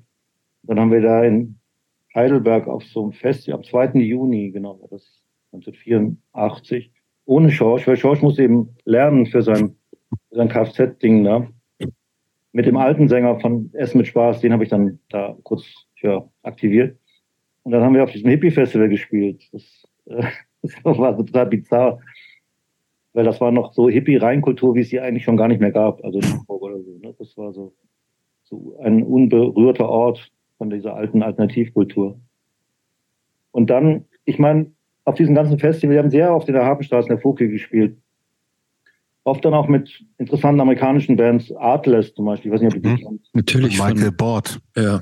war, war sehr imponierend. 84 haben wir mit denen zusammen gespielt. Also, und dann auch viele von dieser alten Hamburger Garde, Leute, die früher bei den Razors gespielt hatten mhm. und Buddocks oder so. Mhm. Ich glaube, die Band SS Ultra Brutal, mit der haben wir gespielt. Mhm. Irgendwie war das ja, war das ja noch so ein interessant, also es war nicht interessant, diese Art von Punk, aber das war ja noch so ein, das fand ich auf alle Fälle besser als Hardcore. So, so im 77er Geist, so, so, ähm. Von Slime war ja auch eine gute Liveband eigentlich, wenn sie nicht so arschlangweilig gewesen wären, jetzt von der Performance her. Ne? jetzt musikalisch ist es ja schon toller, toller Punk, ne? So. Hm.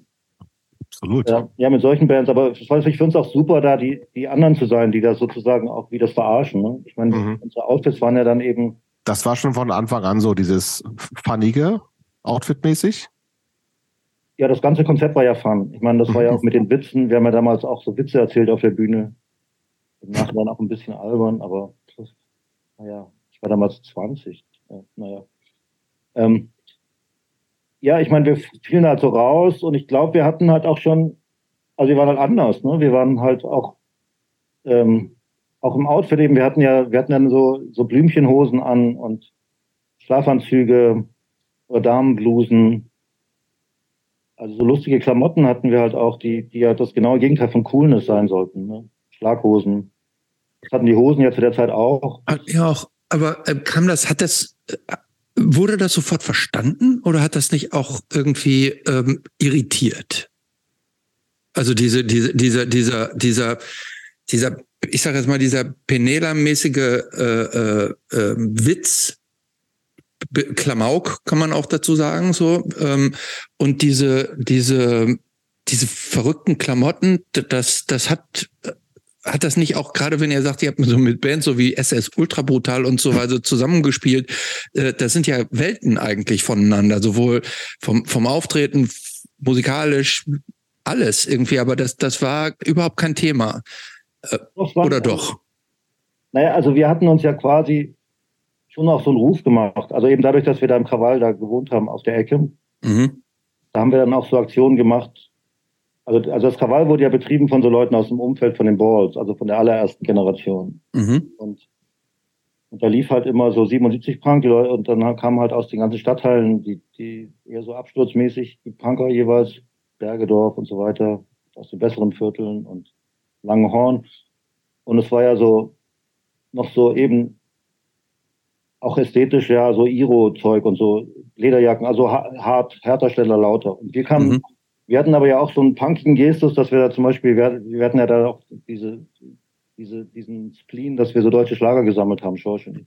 Mhm. Das heißt, wir sind mit unserer Kiste von deutschen Schlagern einfach über den Tresen gesprungen und haben uns dann die so handgreiflich den, den einzigen Plattenspieler verteidigt, während der andere dann so, so Conny Francis aufgelegt hat oder so. Und das hat natürlich irgendwie schon Eindruck gemacht, dass wir da immer solche Aktionen gebracht haben. Wir haben später dann auch mal vor dem Krawall mit unserem ersten Tourbus, war so ein VW-Bus, den haben wir direkt vor, die, vor den Eingang gestellt und die Leute mussten quasi auf der anderen Seite mit der Schiebetür einsteigen um dann da durchzuklettern, um ins, ins Krawall reinzukommen. Und dann haben mhm. wir das aber durchgezogen und mit Schlägereien und so haben wir die ganze Na Nacht durchgezogen, dass die Leute nur durch diesen Bus durchkamen. Oder wir hatten zu der Zeit ja so. Das klingt alles schon so nach Penela-Humor, so ein bisschen, ne? Penela klingt so abwertend. Ich ja, aber das klingt auch, nee, so sympathische Penela, würde ich wenn dann sagen. Penela klingt ja so. so, so die, die frechen Jungs aus der dritten Reihe oder wie das hieß, sowas, ne? Ja? Das klingt so was wie irgendwelche Schu Schulfilme aus den 60ern oder so. Aber nee, also ihr seid, wart schon so die Typen, die so ein bisschen genervt, vielleicht auch also genervt also haben, die Älteren. Pardon? Wart ihr so vielleicht auch die Typen, die die älteren Punks so ein bisschen genervt haben? Die Jungen auch nicht, nicht Hamburger ja? Vielleicht spielt das auch eine Rolle, sich dann auch so, so, einen, so einen Platz erkämpfen zu wollen, zu müssen? Ja, Oder ich meine, man muss schon sagen, dass dieser Raum war ja wirklich so ein Offspace. Äh, der relativ hierarchiefrei war. Ne? Mhm. So. Auch super eigentlich. Ha? Ist ja auch super. Ja, ja, eben. Also das war natürlich ganz anders. In, dann, wenn du ins Subito gegangen bist, was ich New Wave Kneipe war, und dann hingen die Leute von Palais Schaumburg rum und dann war das schon so, so ein bisschen, also was ich da? Ne? So, das ist cool, das ist uncool. Und, und ich meine, ehrliche Pioneer, das ist ja echt beleidigend. Also es fühlte sich aus unserer Sicht total flammig an. Gut. und ähm, Und äh, wir wurden auch ernst genommen, also eben schon. Die Leute fanden das ja eben auch lustig. Ich meine, wir haben dann auch bei uns immer Partys gemacht, wo halt auch das ganze Mobiliar kaputt gehauen wurde, einmal die Woche. Was ist denn eigentlich so mit ähm, Alkohol und Drogen in der Zeit? War es eine wichtige Geschichte für euch? Drogen? Mhm, und Alkohol und sowas? Ja, Alkohol, aber das ist derzeit, ich meine, wenn man in dem Alter säuft, kann man ja auch nicht richtig damit dosieren, dann ist man mhm. ja auch, steht man, liegt man um elf in der Ecke, ne? Das gab es ja auch oft. Dann pennt man mal zwei Stunden und dann geht's weiter, so ungefähr. Mhm. Ähm, ja, ja, nee, Alkohol, dann hatte ich so eine Zeit lang, war das Sommer 85, da, da hatte ich so eine Speedphase. Mhm. Oder so zwei Jahre haben wir sehr viel Speed genommen, ja. Aber es ging auch eigentlich ohne Drogen, würde ich mal sagen, ja. Neben. Und äh, also irgendwie wurden wir auch, irgendwie hatte ich, hatten wir das, oder ja, also auch diese älteren Punks fanden das eigentlich, fanden uns eigentlich okay. Also ich meine, wir waren irgendwie, wir waren halt die Typen da, die, die mit den Blümchenhemden, also. Mhm. Und natürlich war es von uns als Statement von Punk, also in so einer Idee Punk in Punk gemeint, natürlich. Mhm. Und natürlich auch ein Kommentar zu, also mit den Nieten und den Lederjacken und den Springerstiefeln. Das hat ja irgendwie auch stagniert, ne? Also, ja. und irgendwie fanden wir das, oder wurden, wurde es auch als was Frisches wahrgenommen, ja.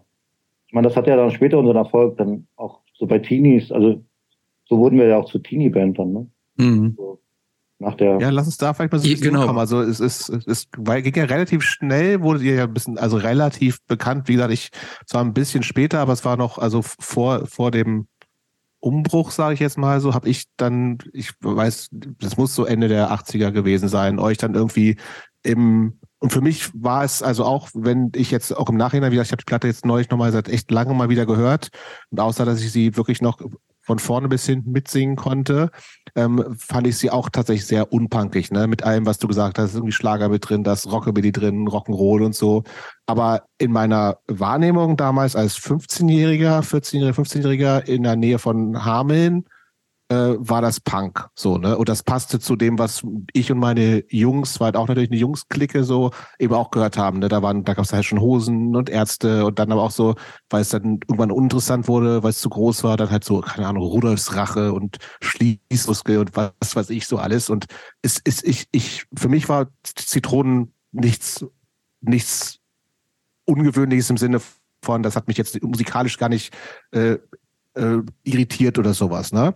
Das war halt einfach so ein, eine weitere Fun-Punk-Band, die ich gut fand, sehr gut fand, also besser als die anderen. Also Schließmuskel habe ich mir auch schon lange nicht mehr angehört. Und Rudolfs Rache ist mir tatsächlich von zwei Tagen in so einer Plattenkiste eine, eine Platte über den Weg gelaufen, die Kings of Balla Balla. So, aber ihr wart dann ja relativ groß, da, da wollte ich drauf hin. Ne? Also ist, am Tag, als Thomas anders starb, war ja auch so ein Ding, was riesen mediale Aufmerksamkeit hat, Bildzeitungsartikel und Fernsehen drüber berichtet und so. War das das Ding, was tatsächlich auch euch nochmal so ähm, nicht Erfolg, möchte ich gar nicht sagen, sondern eher so aufmerksamkeitsmäßig äh, in andere Sphären gebracht hat? Ja, also es gab so verschiedene Phasen. Also die erste Phase von 84 bis 86, also waren wir zwei Jahre lang eigentlich nur in Jugendzentren unterwegs, ne? Mhm. Eigentlich auch nur im norddeutschen Raum quasi äh, eben immer in diesem Milieu, was ich jetzt gerade so geschildert hatte. Ne? Mhm. So ab und zu mal mit den Brieftauben und sonst halt eben die alte Punkgarde und ja, mal irgendwie unangenehmer, wenn dann im Jugendzentrum Harburg dann plötzlich 40 Glatzen im Publikum stehen. Dann gucken, wie kommt man hier wieder weg und so. Also so eigentlich total underground, auch mhm. nicht wahrgenommen irgendwie also, dann, also unser erster Specs-Eintrag war ja dann, wir haben ja, da gab es einen Artikel über die Hamburger Musikszene, wo auch sogar diese Punkbands, Razors zum Beispiel nochmal erwähnt wurden. Und dann haben wir ja wie so eine Kampagne gemacht, dass wir so getan haben, als ob da irgendwie empörte LeserInnen äh, Briefe schreiben, warum die Personen nicht drin vorkommen. Und das zum Beispiel hat, hat natürlich, war natürlich auch super, weil das ist hängen geblieben, auch bei Clara Drechsel oder so. Also ab da hatten die uns auf dem Schirm auch durch, durch diese Aktion, da hatten wir noch nicht mal, da hatten wir, glaube ich, nur eine, eine Kassette raus zu dem Zeitpunkt. Aber da, da haben die auch schon gecheckt in Köln, okay, die, die Jungs sind vielleicht ganz interessant so. Mhm. Das hat uns dann später auch geholfen. Und eben, ja, ich meine, Thomas Anders war das ja dann plötzlich, eben durch die Bravo ja vor allem, war das ja, wurde das ja so auf kontrovers gemacht. Und das ist ja, kommt ja von dem Film vor, hat ja Fabsi dann auch sein Label gerettet, ne? Mhm. war ja eigentlich schon pleite auf dieser Tour. wo dann der, die Bildzeitung dann war. Und mit einem Schlag war das Weserlabel saniert. und weißt du, wie viel davon verkauft wurde? Damals? Also ich glaube von der Single, von der 7 Inch 30.000 und dann nochmal, wir haben dann eine Maxi nachgeschoben. Ja, die habe ich, die Maxi. Wahrscheinlich nochmal 20 oder 30.000. Also mir hat mal jemand gesagt bei Eva, das wäre die erfolgreichste deutsche Indie-Single ever gewesen. Keine Ahnung. Ähm, ihr, ihr geltet ja auch quasi so als Vorläufer der sogenannten Hamburger Schule und wart in so einem, in, in so einem ganz eigenen Kosmos mit Rocco Schamoni, Blumenfeld, kolossale Jugend und so weiter. Zu, zu welcher Zeit hat sich diese, diese, ich sag jetzt mal, dieses Umfeld so verdichtet? War, war das schon zu der Zeit oder erst später? Naja, das, das macht ja viel aus, die drei Jahre, die wir älter sind als zum Beispiel Jochen oder Tobias Levin und so weiter. Ähm, also wir hatten eigentlich erstmal noch diese Arroganz gegen Popper und Vorstadt äh, Mittelstandskinder, also als die wir da Blumfeld und Captain Kirk und so gesehen haben. Ne? Mhm. Auch kolossale Jugend eigentlich auch. Also wir waren da auch sehr, erstmal sehr arrogant, wobei die eigentlich uns schon ziemlich auf dem Zettel hatten, immer so.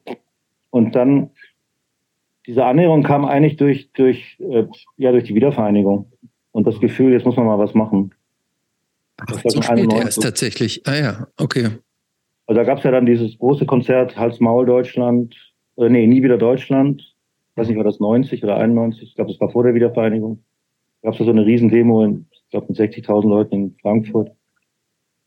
Und da haben wir wie so, also dann, dann fanden wir es auch völlig, also irgendwie haben wir dann auch so unsere äh, Engstirnigkeit so aufgegeben, weil wir fanden dann eigentlich auch Leute wie Jochen ganz integer eigentlich dann auch mit dem Anliegen. Mhm. Ähm, wobei ich noch weiß, als er mir die, die erste Platte da gegeben hat, die habe ich dann, dann saß ich mit Schorsch und mit Daniel Richter, saßen wir vor meinem alten Ofen da in der Buttstraße, haben das so angehört und wir haben wie so alte Schlaumeier drüber geredet. Ja, die checken es ja wohl gar nicht. Und na, der Dieselmeier ist eh ein Spinner und der Levin, naja, aber der Schreuf, okay, der ist noch einigermaßen. Also wir haben so total über die hergezogen. Also uns war gar nicht klar, dass das ja, also wie wichtig die, diese Ich-Maschine zum Beispiel für junge Leute in der, in dem Alter dann war. Das, das haben wir, habe ich nicht gehört an der Platte. Mhm. Und es hat sich dann aber durch die politische Arbeit eben auch diese Tour- und Wohlfahrtsausschüsse war ja dann so eine Versuch der Organisation der Pop-Linken, ähm, war es ja noch so, dass ich dann auch ein paar Jahre mit Jochen zusammen gewohnt habe in der Butzstraße dann. Also ich habe zum Beispiel die, ich, die, ähm, die Detail Moi quasi aus dem Nebenzimmer entstehen gehört, wie er sie mhm. stundenlang runtergeklimpert hat, die Akkorde für die zweite aber, das, diese aber da hast du dann irgendwann erkannt, vielleicht kann der doch. Schon, ne? so, Entschuldigung. Ja. Pardon? Diese, diese Abkehr vom Funpunk, die war vorher schon für euch da, ne? Ja, das war ja auch so eine Überlebenssache äh, äh, da, auch weil uns war klar, dass, ich meine, das war natürlich auch das Problem von der Popularität von den Hosen, mhm. dass, dass, dass durch die Hosen, würde ich mal sagen, Funpunk halt so eine ganz total auf die schiefe Bahn geraten ist. Ne? Also diese ganzen Codes, was ich jetzt meinte, was ihr jetzt Penela nennt, beleidigenderweise. Entschuldigung. Humor ich, ich möchte mich nochmal entschuldigen, Pet. Ernst gemeint. Und auch die Outfits und so die, die Statements, das war, ähm, na gut, wir haben das ja mal kombiniert mit, mit E. Also wir brauchen nicht gegen Bullen singen, gegen Bullen sind wir eh. Wieso soll ich in der Hafenstraße gegen die Bullen singen? Also ich meine, mhm. so, da singe ich doch lieber über Probleme als Teenager, wenn ich jetzt gerade nicht mehr Teenager bin, mit, mit 20 oder 21. Mhm. Und, Macht Farin Urlaub jetzt noch, ne? ja.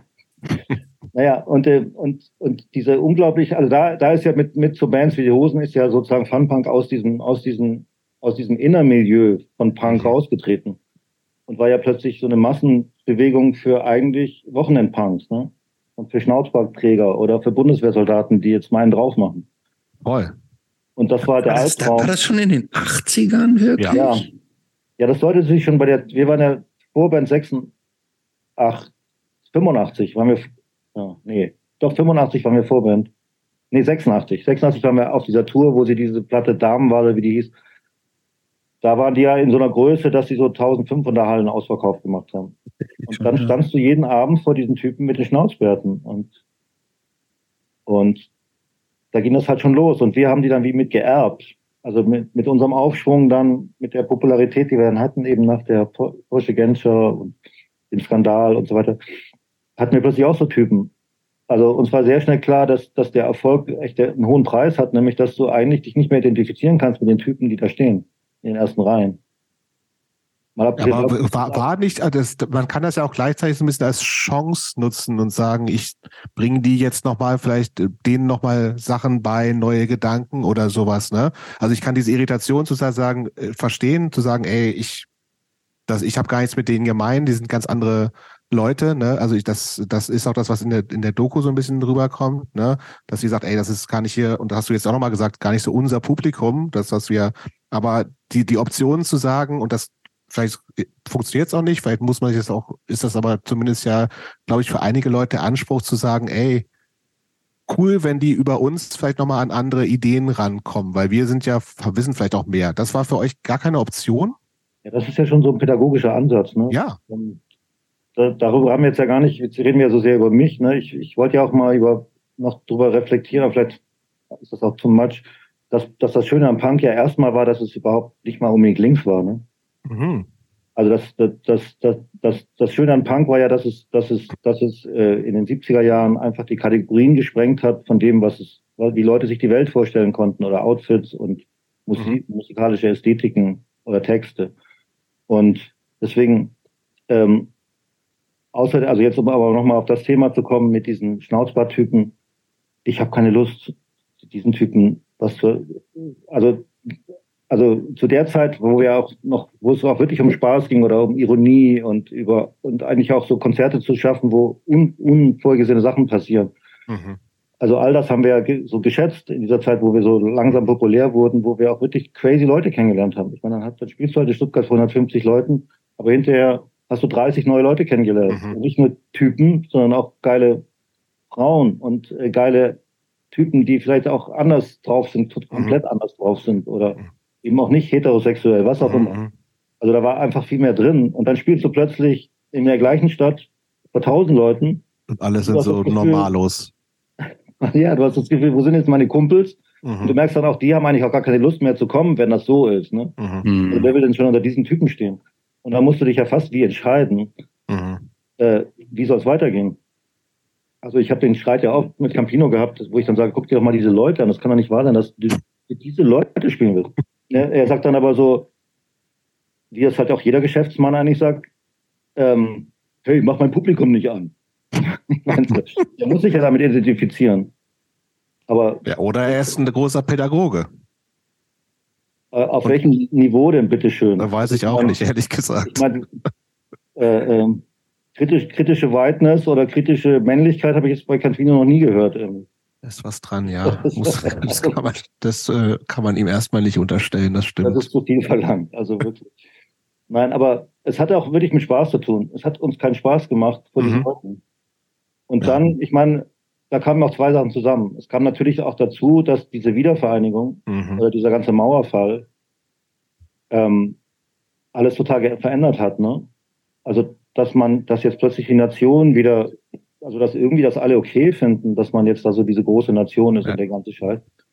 Das, das hat uns, äh, das hat uns auch total irritiert. Also das ging ja auch einher zum Teil mit den Leuten, die da diese Schnauzbärte hatten. Mhm, klar. Also wir hatten wie das Gefühl, sorry, wir wollen jetzt mal wir wollen mal gucken, ob es die Leute gibt, die so denken wie wir oder, oder, oder mit denen wir auch vielleicht, also da dann vielleicht agitieren. Ich meine, ich habe das jetzt, also wenn du jetzt sagst, agitieren, ne? Äh, mhm. Ich habe jetzt von vielen Leuten gehört, auch teilweise von migrantischen Leuten, dass, dass das ihnen doch, ihnen doch was bedeutet hat, die Platte, das bisschen Totschlag 84, mhm. äh, 94. Dass, dass es wirklich viele Leute gibt, so Cem Kaya, so dieser Film, dieser türkische Filmemacher hat das neulich mhm. zu mhm. Das eigentlich hatten wir das Gefühl, nee, jetzt reden wir natürlich wieder nur für die Weißen, also für die, für die ähm, Mehrheitsbürger Deutschen, aber mhm. ich habe jetzt so öfter mal Feedback bekommen, nee, das hat, hat auch bei jüngeren Leuten, die jetzt auch nicht, die auch vielleicht nicht Punk geprägt, sondern Hip-Hop geprägt, hat das irgendwas bewirkt. Ne? Haben die schon gesehen, dass, ähm, dass das diese Idee von Bündnis, die wir da so mitverfolgt haben, die wurde auch so gesehen. Und und klar, ich meine, was uns dann auch abhanden kam, war natürlich der Humor auf eine Art. Das bisschen Totschlagplatte ist wirklich nicht sehr humorvoll, würde ich denken. Aber war das schlimm? Das müsst ihr sagen als Ex-Fans oder so. Christopher, Christopher war nie Fan. Ich, ich, ich war tatsächlich, ich war, ich war tatsächlich nie Fan, sondern äh, mir war das tatsächlich, ähm, äh, mir war das tatsächlich zu albern, muss ich sagen. Ich habe da, ich konnte mich, frühen Sachen, ja, ja. ich konnte mich damit nicht so richtig identifizieren. Du bist, auch, du bist auch älter. ja, aber ich bin, aber ich bin jetzt Runde. nicht, aber ich bin nicht älter als Ted. So, ähm, ähm, insofern ähm, hat mich das nicht so, ich habe das so aus der Ferne beurteilt, so beobachtet. Ich hab, so ein paar Songs haben mich mitgenommen, aber das war mir insgesamt zu, äh, zu, ja, zu klamaukig und ich konnte das nicht richtig verstehen. Für mich, für mich war Punk ernster tatsächlich so in dem mhm. Sinne und ähm, ich habe das auch so ein bisschen so diese diese dieses Verulken habe ich auch tatsächlich als so einen kleinen Frevel so angegangen, ähm, angesehen, so dass das ist so, als wenn man äh, in, irgendwie in der Bibelstunde Karnevalslieder singt. So, äh, so das habe ich, äh, ich habe das ja, so ein bisschen ja. als als als so als kontraproduktiv empfunden. Das so, sagen wir mal so.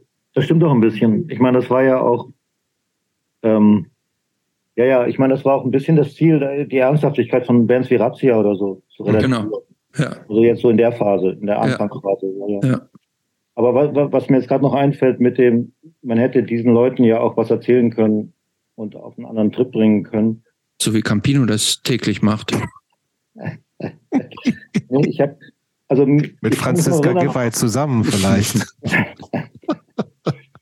ähm, ich kann mich noch erinnern, was mich total fasziniert hat, oder total, also ich meine, was ich sehr lustig fand, war, bei den Ärzten waren wir da, ich glaube, beim bei irgendeinem Konzert, wo wir in der gleichen Stadt waren.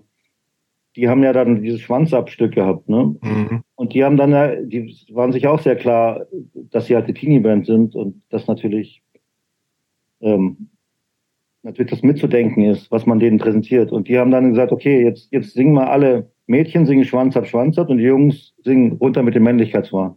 Mhm. Und das haben die dann mit 3000 Leuten gemacht. Das fand ich, dachte ich, wow, eigentlich keine schlechte Idee. Und dann dachte ich, also das war ein bisschen der Hintergedanke bei dem Stück. Alles, was ich will, ist nur die Regierung stürzen.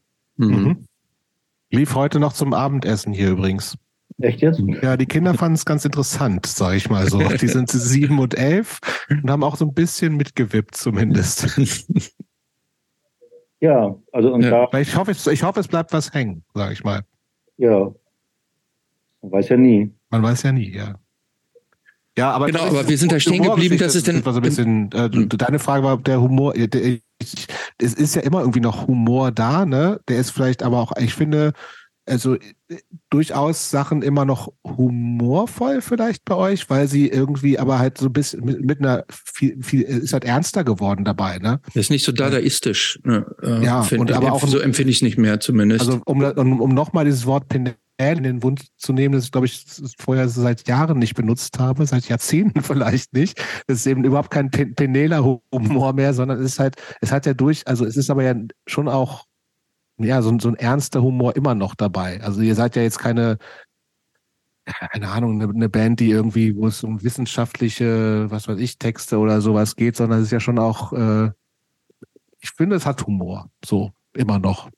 Ja, ja, das ist das Ganze ist natürlich auch äh, ähm, ich finde äh, und das ich habe mir das alles jetzt übrigens in der Vorbereitung nochmal angehört äh, ähm, und ich fand es inter tatsächlich interessant diese ähm, diese diese Veränderung in die ja nicht nur inhaltlich da war sondern das wurde ja auch musikalisch viel eklektischer oft dann irgendwann. Dann kamen elektronische Elemente dazu. Dann wurde das Ganze fast ich habe zwischendurch dachte ich, das fast fast so No Wave oder jazzig sind dann Sachen so da drin. Oder dann kam irgendwie dieses Hip Hop, Elektro, Noise, Hip, also das das wurde ja auf einmal so, so, so ein ganz breiter schillernder Fächer und die der der der Humor war dann halt nicht mehr so Penela-mäßig, sondern hatte dann eine, eine andere Güte irgendwo auch. Klar, ihr wart dann auch hat dann ja auch nicht mehr Anfang 20. Es ähm, wäre ja auch fast traurig, wenn ihr dann mit 30 oder später. Gibt genug Bands, die das machen, finde ich. Ey. Auch noch machen. Nee, ich ja. meine, unsere Entscheidung, unsere Entscheidung, also die Entscheidung, die wir genommen haben, haben wir immer mit dem, glaube ich, mit dem Hintergedanken gemacht, wir wollen, wir wollen die Situation so offen halten, dass wir weitermachen können. Mhm. Also wir haben keine Lust, Erwartungen zu erfüllen. Und äh, wir wollen auch, ich meine, ich sage immer, oder ich würde für mich behaupten, oder ich glaube nicht, das kann man eigentlich für alle sagen, wir wollen eigentlich zeitgenössische Platten machen. Mhm. Und wir wollen das verarbeiten, was uns halt gerade beschäftigt. Und daher kommen dann halt auch verschiedene Musikstile mit rein oder Praxen. Also wir haben ja irgendwann auch entdeckt, dass man, dass es auch langweilig ist, so zu Hause Harmonien zu, zu, zu, zu Songs zu schreiben, die man dann der Band vorstellt, sondern seit, seit, seit der Lenin spätestens entstehen die Songs ja eigentlich so wie, ja, wie bei so früheren Hippie-Bands, wie bei Can oder so. Wir spielen drauf Wie los. bei Amondyl. Wahrscheinlich sogar wie bei Amondyl. genau. Hast du mit dieser Musik eigentlich inzwischen deinen Frieden geschlossen oder ist das nach wie vor ähm, so No-Go-Area musikalisch? Ich bin ja teilweise befreundet mit, ich kenne den, den Organisten von Faust, äh, ich habe mal ähm, Irm Hermann, äh, Irm Hermann, Irm, Irmin Schmidt kennengelernt von Can oder ich kenne den Schlagzeuger, den äh, Wolfgang Seidel von den Tonsteine Scherben, den ersten Schlagzeuger. Oder also ich, ich ähm, also ich habe da ja, also ich sehe, nee, ich habe meinen Frieden gemacht. Insofern, dass ich auch wirklich weiß, dass ich aus der Zeit, dass ich daherkomme. Also ich, ich habe ich ja gesagt, aus diesen drei Jahren antiautoritäres Kind in Kommunen zusammenhängen, hat mich doch mehr geprägt, als, als man sich vielleicht vorstellen kann, wenn man nur hört, drei Jahre. Also, also als Konsequenz, so alle paar Wochen legst du dir am Wochenende dann schon auch nochmal den Woodstock-Soundtrack äh, auf. Der Woodstock ist ja eben, ist es, das ist ja davor noch, ne? Noch davor. Der Woodstock ist ja eben nicht Amondyl, ne? Das hm, Amondyl war ja auch, die haben ja auch wissen, was Leute ja. über sie denken, ne? Und haben ja auch viel zu lange Songs gemacht. Und das ist ja auch eigentlich, also das, das bewundern ja immer die Briten. Ich verstehe mal nicht, warum die Briten, also ich meine, es gibt ja Progressive Rock, das ist dann, das ist dann sowas Spießiges wie Genesis. Oder Rush oder sowas, ne? Und Rush. Und dann gibt's halt Krautrock und dann ist es, das ist plötzlich, also dass die Briten immer sagen, die Deutschen, also, dass, dass da so eine Freiheit drin ist im deutschen Krautrock, den die. Ist verrückt eigentlich, ne? Was Phänomen ja, auch. So schwierig ist es ja nicht. Man muss sich nur ernst nehmen und ihn irgendwo reinstellen und jetzt nicht gleich Panik kriegen, dass man nicht sofort einen Song geschrieben hat. Mhm. So, so langsam. Also, ja, ich finde es erstaunlich, dass das, äh, dass das so ein deutsches Phänomen eigentlich ist. Es passt ja eigentlich wirklich gar nicht zu, zu Deutschland sonst, ne? Das Krautrock. Es ist ja auch ein, es ist ja auch ein, es ist ja auch ein Reflex gewesen gegen, gegen das Das stimmt, ja, ja. Also das meinte zum Beispiel Irmin Schmidt, der war, der hat mal eben das Schwabingrad Ballett gesehen. Und er meinte, hey, geil, das ist ja so wie ihr. Da meinte ich, aber wir sind ja gar nicht so gute Musiker. Oder, oder also wir haben ja auch viele Leute, die gar keine Musiker sind. Er meinte, ja, das ist es ja gerade. Mhm. Das, das Interessante, gut spielen kann ja jeder. Das fand ich ganz interessant, ja. Also fühle mich da. Und da ist man aber auch wieder beim Punk-Gedanken, ne? Also, dass man oh. da bei dem, es ist ja purer Zufall, wer auf der Bühne steht, ne? Könntest du ja auch sein. Also das ich würde doch mal, bevor wir, ich, äh, äh, wir haben noch einiges vor uns, ich würde vielleicht aber gleich dieses Zitronending mal äh, ähm, abschließen. Abschließen, nicht ganz. Ähm, was ich mich aber gefragt habe, ähm, und vielleicht tue ich euch damit als Ex-Fan aber auch so ein bisschen Unrecht. Ähm, ich finde ja schon, dass, dass es halt diesen, also mit das bisschen Totschlag und so, ne? Oder auch die Punkrock und so, das, das war ja schon eine, eine vielleicht einfach Platten, die, die irritiert haben, gerade auch die alten Fans, ne? irritiert ihr Leute eigentlich immer noch? Ich habe das, also meine Wahrnehmung ist, als Ex-Fan, ne? Leute wissen so grob irgendwie, ja, ich, also die, die Fangemeinschaft bleibt gleich und die irritiert eigentlich die Leute, die jetzt auch so schon lange Zitronen hören, die, die werden gar nicht mehr irritiert. Werdet ihr diesem Anspruch irgendwie das nochmal Leute ein bisschen auch von Kopf zu stoßen, überhaupt noch gerecht? Oder wollt ihr das überhaupt noch? Willst du das noch? Also das ist nicht, das war nicht naja gut, im Anfang schon. Aber für mich ist das eigentlich schon länger nicht mehr die, äh, also ja, die Richtlinie. Also, mhm. also mein, mein, mein Anspruch ist eigentlich in der Zeit, wo man sich dann wieder mal zusammentrifft, wir haben ja auch große Phasen, wo wir uns gar nicht sehen, äh, die Einflüsse zusammenzuschmeißen, die einen gerade bewegen, okay. dann eine Platte zu machen, die, die in der Zeit einen Kommentar liefert, ne? Und ich meine, bei der letzten Platte, ich weiß nicht, ob ihr so weit gekommen seid, so der äh, More alle gehört also bei More Than a Feeling zum Beispiel, der Song ist nervt, hat total irritiert. Ne? Mhm.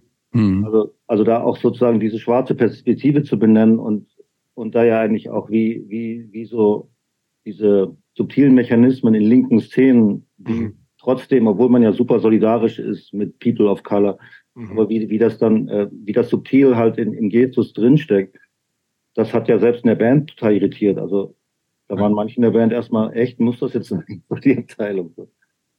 Ähm, das wollte ich, entschuldige, dass ich unterbreche. Das finde ich, ich finde deinen ähm, deinen gedanklichen Ansatz ja wahnsinnig modern. Äh, ist der dir so natürlich zugeflogen, diese, also auch diese Sichtweisen auf die Dinge oder woher kommt das? Also viele, sagen wir mal, ältere Semester tun sich ja so ein bisschen schwer. Männer.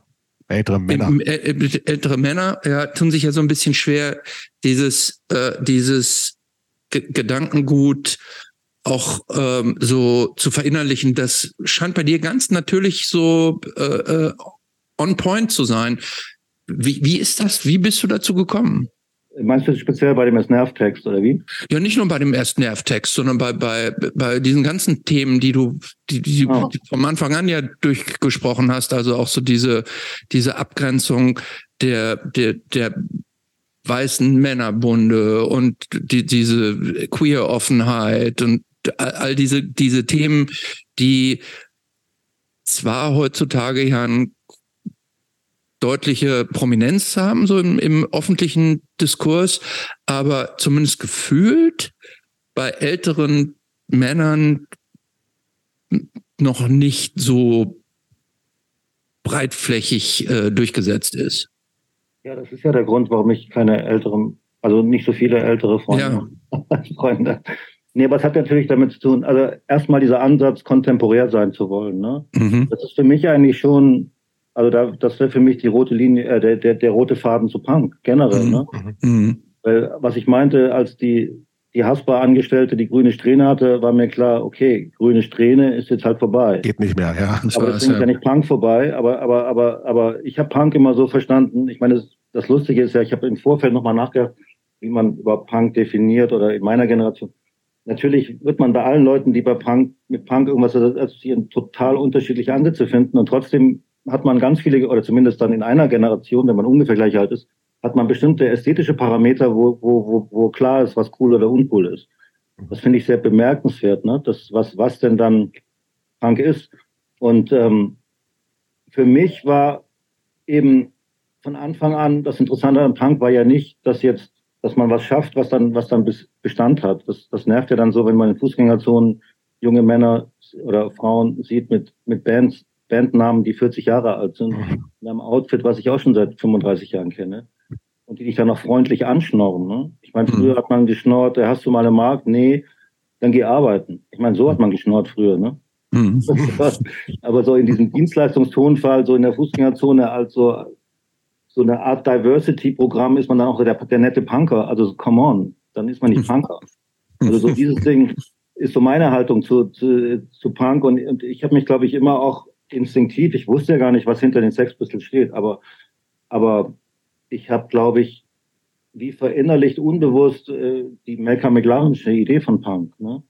Also, also, oder zumindest da drin, dass, dass, dass, dass, die, dass, dass jetzt eine Jugendbewegung gegründet wird, die ist nicht identitär.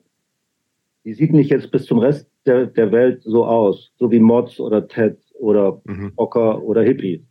Mhm. Nein, äh, das ist was Neues. Äh, äh, wir, wir nehmen, wir eignen uns diese ähm, die Symbole als Tools an und wechseln sie, wenn sie ähm, oder wenn sie nicht mehr zu gebrauchen sind.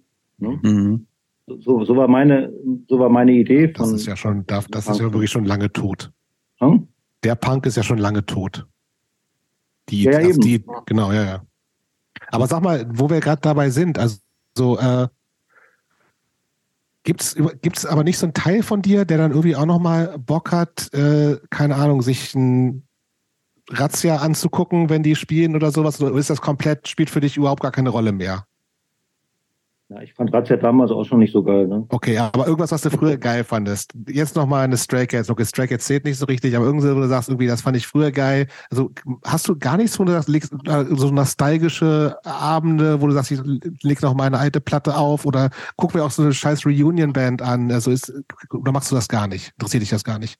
Also, also zum Beispiel passiert mir manchmal, dass ich irgendeinen Song erinnere und denke, wow, geil und dann kaufe ich mir den, dann gucke ich dann auf Ebay und kaufe mir den, aber ich, ich lege auch öfter mal auf, ich lege eigentlich vor allem dann Dubstep auf oder modernen Bier und Hip-Hop oder was auch immer.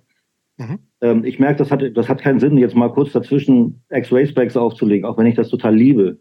Mhm. Macht einfach keinen Sinn.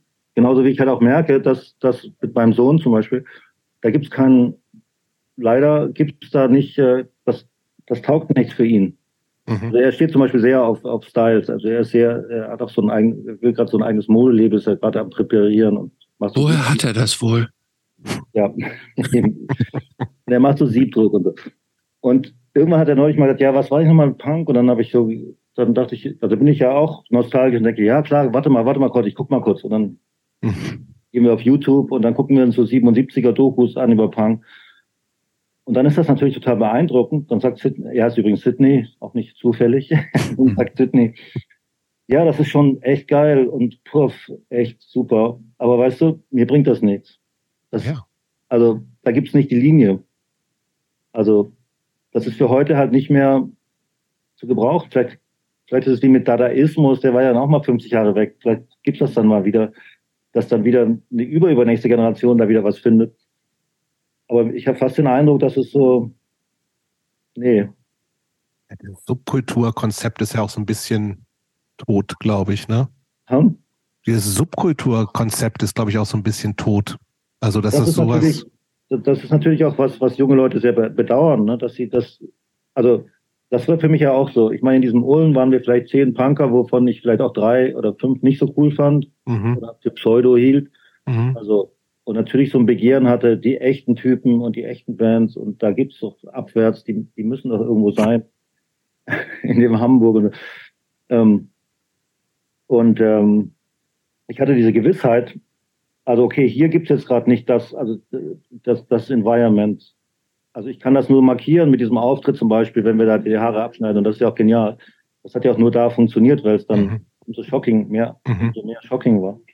Aber ich hatte diese Gewissheit, es gibt, diese, es gibt diese Leute wie, wie mich, ne? Und die das gleiche Begehr haben. Und ich muss da nur hin. Ich muss nur aus dem Kaff raus. Und dann, also ich hatte totale Zuversicht. Und das ist halt nicht mehr richtig so, ne? Das ist halt, das Bedauern, also das würde Sydney, also bedauert er auch, glaube ich, so, ne? Er will, also er, er, will Teil einer Jugendbewegung sein. Naja, er, da gibt's ja noch die Vorstellung, dass es das gäbe, er, ja. ist eher, er würde vielleicht eher sagen, ähm, schön wäre es gewesen, hätte es die Option gegeben, Teil einer Jugendbewegung sein zu können. Ja, ja. mhm. Sag mal, ähm, Wobei das ist jetzt sehr paternalistisch von mir. Ich meine, da müssen wir vielleicht selber fragen. Ja, ja, ja, nee, ja, klar. Aber ja, es ist, äh, ist natürlich tatsächlich, ich glaube, es hat einfach, das ist hat auch einfach alles eine andere Bedeutung. Natürlich auch, weil es eben nicht genau dieses Ding für Leute mehr überhaupt mehr sein kann. Ich bin, muss mir das irgendwie erschließen, äh, bin mit zehn Leuten in Ulm oder sonst wo in der Provinz. Also das, das macht ja auch viel aus, ne, dass man da gerade noch mal so äh, sich was sucht. Äh, das Mysterium auch relativ zufällig, ja, oder auch relativ ja, so, so mhm. zufällig an Sachen irgendwie rankommt, ne? Und jetzt, es gibt ja gar keine Zufälle mehr. So, es hat alles irgendwie, ich kann mir alles sofort erschließen und ich kann, äh, habe ganz anderen Zugang zu allem. Ich kann sofort alles mir besorgen an Musik, an Styles, an was weiß ich so. Und das ist, äh, ja, also ich, ich das, das klingt jetzt ja. ein bisschen dass das schlimm ist, aber ich finde das auch nicht so schlimm, aber es ist einfach tatsächlich ganz anders. Ne? Also den Style kann man sich total schnell erschließen. Ich glaube, du kannst ja kannst sofort jetzt irgendwie besorgst die Klamotten und siehst aus wie Sid Vicious oder Kerl von Discharge oder so. Scheißegal. So, ne?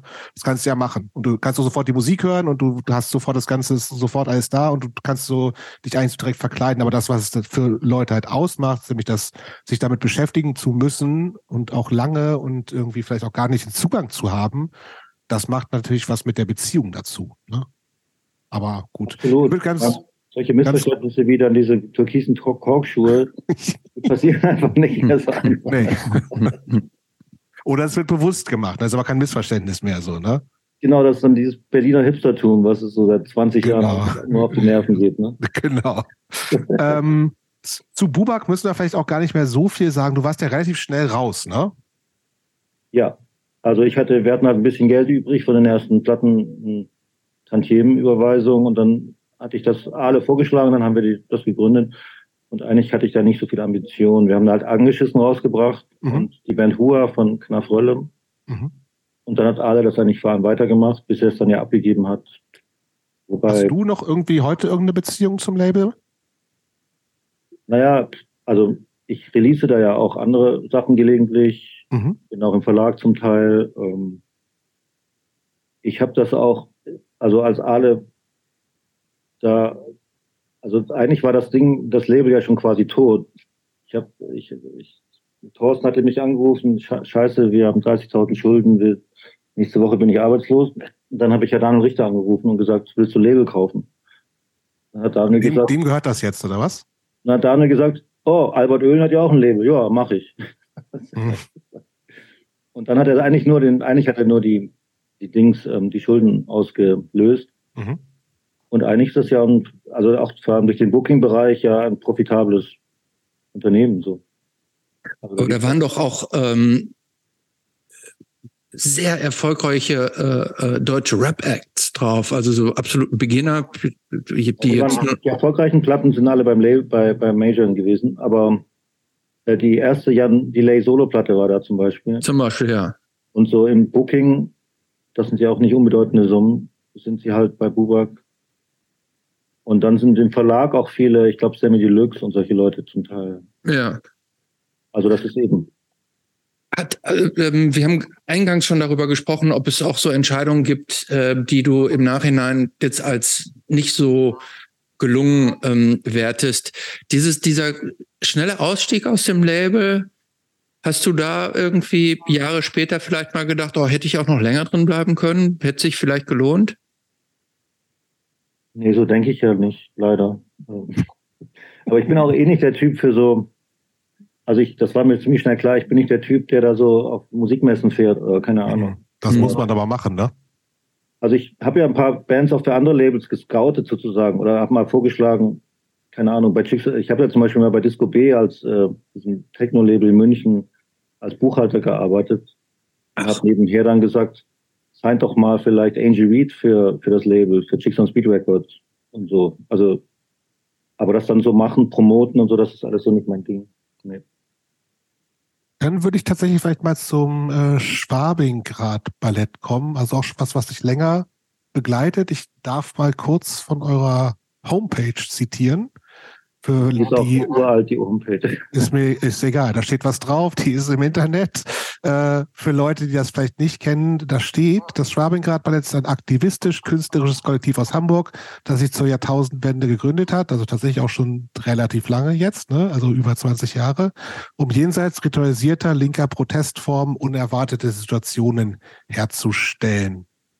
Ähm, bla bla bla bla bla ein offenes Kollektiv, das finde ich, glaube ich, ganz relevant, und aber Teil eines Netzwerks, das unter anderem äh, den Hamburger Butt Club betreibt. Dort werden Diskussionen, Lesungen, Ausstellungen, Konzerte, Lesegruppen und Aktionen organisiert. Was machst du gerade mit dem Schwabingrad Ballett? Ja, also diese Homepage ist, ist peinlich, peinlich unaktuell, aber hm, also ich habe ja schon eingangs gesagt, dass, dass ja wir uns ja fusioniert hatten mit, mit Leuten, die sich dann, also Geflüchteten aus Westafrika, die ja dann sich auch selber benannt haben, nämlich als Arivati. Und eigentlich sind wir seit 2015 als Schwabingrad Ballett Strich Arivati mhm. sozusagen in Aktion und dann sind das halt ähm, entweder sind das Interventionen auf Demos, indem man halt so bestimmte Struggles begleitet. Ähm, Aber was ist was, was, was kann ich denn unter Interventionen auf Demos verstehen? Was passiert ähm, da? Aber wir haben zum Beispiel mal auf einer Demo, also wir haben da ja auch so Tools. Äh, wir haben zum Beispiel so 20 Megafone. Da haben wir zum Beispiel, die kann man auch so mit so Loop-Funktionen machen. Mhm. Dann haben wir da so eine Demo, wo es auch um, ähm, um die Legalisierung von, von, von den äh, Lampedusa-Leuten ging, haben wir wie so, so Worte, so, so Sound, Soundcollagen gemacht mit mhm. diesen, mit diesen Megafonen wo dann äh, so-called European Values ist dann in so einer in so einer knatzigen Loopstimme, äh, Barbed Wire und so, also wie so Soundcollagen, so okay. so äh, experimentell äh, ja, so experimentell und dann verknüpft auch mit Choreografien. Meistens treten wir halt auf in so militanten Gestus mit, mit so Kostümen, manchmal auch ein bisschen fantasievollen Kostümen, die von so einem Designer und laufen dann im Gleichschritt und so oder machen so Formationen. Das sind so die Demo-Sachen. Dann machen wir halt auch Sachen. Wir haben zum Beispiel, wir haben zum Beispiel zum, zum Besetzung des O, äh, als die Besetzung des O-Platzes schon zwei, drei Jahre her war. Also im Oranienplatz, erinnert euch ja vielleicht, war ja auch so dieser Kampf fast zwei Jahre. Genau, ja, ja, mit mhm. Zelten und so auch. Und da haben wir eben Interviews gemacht mit allen Beteiligten. Das war ja, hat ja sehr desaströs geendet. Die Gruppen haben sich ja selber zerfleischt, sowohl die weißen SupporterInnen als mhm. auch die, die Geflüchteten, die halt auf verschiedenen, eine, eine Gruppe ist ja eingegangen auf den Angebot des Senates, eine andere wollte bleiben und dann haben die einen die anderen ja geräumt. Und dann ähm, haben wir versucht, das wie in so einem Doku-Theater-Stil zu verarbeiten. Also wir haben interviewt wir haben halt von allen verstrittenen Parteien die Leute interviewt und haben wieder eine Textcollage gemacht, ähm, wo halt auch alle so zu Wort kommen, wie auch die Erzählung dieser, dieser ganzen Bewegung bis zum bitteren Ende da. Und dann haben wir das wie gekoppelt an Choreografien oder auch Chöre, die wir dann selber gesprochen haben und sind dann durch Kreuzberg gelaufen. Also eigentlich durch die Orte, wo die Leute es auch alle noch erinnern, weil das gerade erst drei Jahre her war.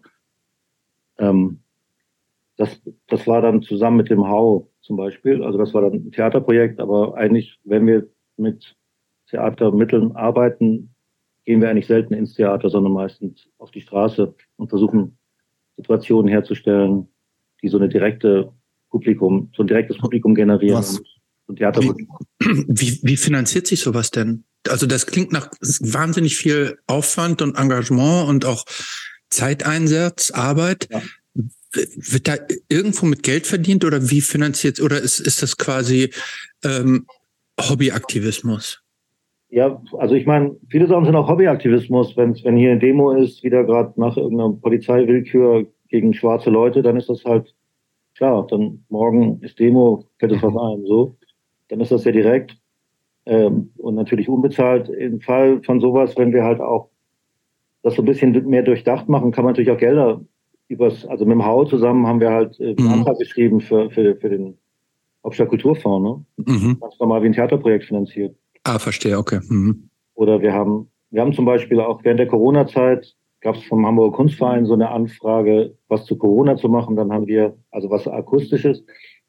Und dann haben wir, also in unserer, in unserer 50 15-köpfigen Gruppe haben wir halt sehr viele verschiedene Connections in verschiedene Welt, Weltteile. Da haben wir wie Leute interviewt zu Corona, das war, das war im Juni 20.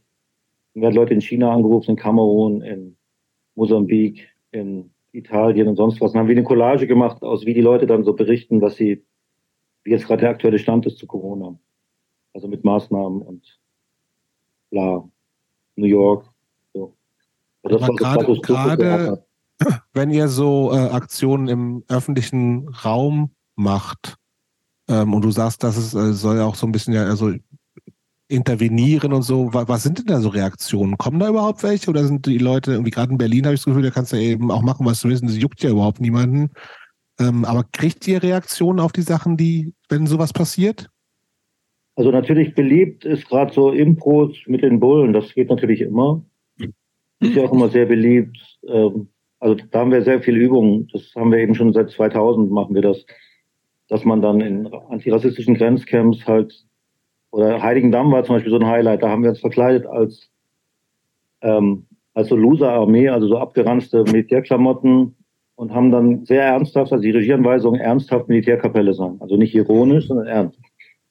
Und dann haben wir dabei, da gab es ja diese große Auftaktdemo in Rostock, dann sind wir da halt so aufmarschiert im Gleichschritt und eben Militärmusik und dann natürlich sowohl die AktivistInnen so, ey, ist ja witzig, geht mal weg, wir machen den echten Kampf und die Bullen laufen, mhm. über, man ist so dazwischen, so bum, bum. Und dann waren wir dann in diesen Tagen von Heiligendamm, ich weiß nicht, ob ihr es erinnert, das war ja in diesen Dünen und es gab ja dieses mhm. eine Hotel. Genau, dieses weiße, man, ne? Genau, und dann, dann waren wir wie plötzlich wie im Mittelalter so die, die Guiding Band, so, die sozusagen vorne wegmarschiert ist und so Signal gegeben hat, akustisch durch die, durch die Wälder und Felder.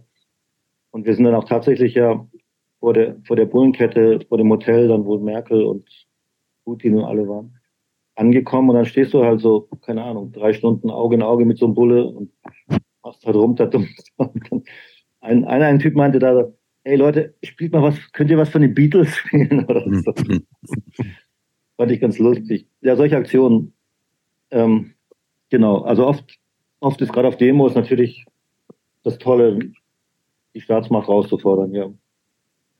Was ich ganz interessant fand, dass du gerade gesagt hast, ist, es nervt ja auch irgendwie vielleicht die, die echten DemonstrantInnen, ja. dass die sagen irgendwie so, ey, ihr stört hier eigentlich, wir wollen hier gerade die, die, keine Ahnung, es gibt wahrscheinlich auch noch Leute, die an die Revolution glauben. Ja, genau ne? das, genau. Mhm. So, ähm, ja, also was, was macht denn das mit dir? Und dann magst du, das sind ja eigentlich die, die auf der, wenn man jetzt von Seiten überhaupt noch sprechen kann, auf der richtigen Seite stehen und denen sozusagen Macht das was mit dir, wenn die dir sagen, ey, du nervst, du störst oder ihr stört? Ja, also ihr wisst jetzt ja ein bisschen was von meiner Vorgeschichte. Eigentlich ist, hat mich das, glaube ich, immer interessiert. Das ist ja eigentlich ziemlich ähnlich wie dieser erste Auftritt mit den mit unserem Bassisten die Haare schneiden. Ne?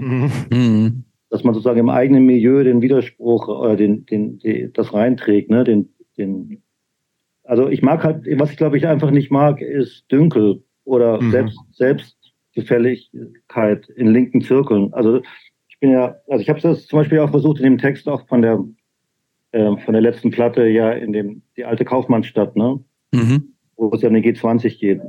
Also das ist mir halt dann auch schon so, dann werde ich auch so akribisch, dass ich wirklich das auch wirklich fassen will, diese ganzen Ebenen, die einem ja so widersprüchlich erscheinen. Gerade in so einer komischen Woche, wie wenn du da vor deiner Haustür diesen G20-Gipfel hast. Und ich habe eigentlich auch keine Lust, mit einfachen Feindbildern zu hantieren. Ich glaube, das hat vielleicht auch damit zu tun, dass ich halt eben gerade in diesem 68er-Milieu schon als kleines Kind eben sehr stark konfrontiert wurde mit so einem, die bösen Amerikaner und die guten Vietnamesen, mhm. ne? so die Abteilung. Mhm. Also das, da habe ich, glaube ich, irgendwie so ein Spleen, dass ich, dass ich da irgendwie das Gefühl habe, ich würde gerne so ein bisschen die Suppe spucken. Bei aller Solidarität. Also ich habe ja gar kein Problem, solidarisch zu sein mit linksradikalen mhm. Bürgern. Aber ich mag diesen, diesen selbstgefälligen, also dass wir immer sowieso die Guten sind, das geht mir einfach auf die Nerven. Ne? Also. Wie, hm. ähm, wie stehst du denn Pathos zu? Auch, ich mag auch mhm. kein Pathos. Also auch, auch dieses, also eben, ich finde, man muss sich zum Beispiel so, sowas wie G20 klar machen, das ist eine Inszenierung und das ist nicht der Von beiden Seiten, ja. Ja, ja. Und es ist eben nicht äh, das Morgenrot eines ähm, einer Revolution. Also es ist einfach Schmarrn. Das äh, ist leider wahr, ja. Ja. Wie, wie stehst du denn zu Gewalt als Mittel zur Durchsetzung von politischen Zielen? ich bin nicht so der Typ, ich selber. Also ich kenne natürlich Umgang mit Gewalt sehr stark, also lustig wie jetzt gerade auch der aktuelle Fall da mit in, in Leipzig, die Sache. Mhm. Also das war ja früher Standard, ne? dass, dass da Leute in unserer Szene, also dass man angegriffen wurde von Nazis, eben in der Hafenstraße ja sehr oft. Und dass dann halt Leute sich professionalisiert haben, mhm. jeden mal einen einzuschenken. Ne? Aber auch da fand ich natürlich damals schon widersprüchlich, dass ähm, ich würde mal behaupten, für eine Reihe von Leuten in meinem Freundeskreis auch war so Antifa äh, äh, ähm, Kampfsport. Mhm, ein Riesending gewesen, ne? Das war ein Riesending und äh, das war aber auch um, um, um den eigenen Machismo, das war eine gute Art, den eigenen Machismo zu kaschieren. weil, weil was gibt's denn, also wo ist die Sache denn gerechter, als wenn du Nazis auf die Fresse haust? Da bist du ja so oder so im Recht. Also das ist so meine Unterstellung so ein bisschen, dass, dass da doch auch ein bisschen eine, eine starke Begeisterung da drin war für die Gewalt an sich und das nicht nur so, so, so Pflichterfüllung war, wie, wie, wie getan wurde oftmals. Ne? Das, ist eine, das ist eine ganz interessante Beobachtung, so habe ich das noch nie gesehen. Also das sage ich jetzt als eine Sache. Die andere Sache sage ich, dass ich auch davon profitiere, dass viele von meinen Freunden, ja auch eher männlich, eben eigentlich nur Freunde, äh, sehr viel Kampfsport gemacht haben und im richtigen Moment dann auch die richtigen Maßnahmen ergriffen haben weil ich stand da ja auch ab und zu mal mit so einem Stuhlbein irgendwo, aber ich war, ich bin da nicht so geeignet für. Äh, also mit mir ist da kein Staatsmann. Was ich noch nicht so richtig verstanden habe, ist, ähm, wir haben jetzt über diese verschiedenen Projekte gesprochen Ähm, äh, wir haben, ich habe es in der Einleitung angedeutet, irgendwie, du produzierst auch Musik und dann machst, machst du mal Schauspieler oder so. Verläuft dein Leben eigentlich, oder weißt du jetzt eigentlich schon, was du in einem Dreivierteljahr so von morgens bis abends machst? Also wie strukturiert ist, ist dein Leben eigentlich? Ja, ich habe halt so eine Mischrechnung, ne? Also ich bin halt auf einem sehr lowen Level, komme ich ganz gut durch, sagen wir mal so.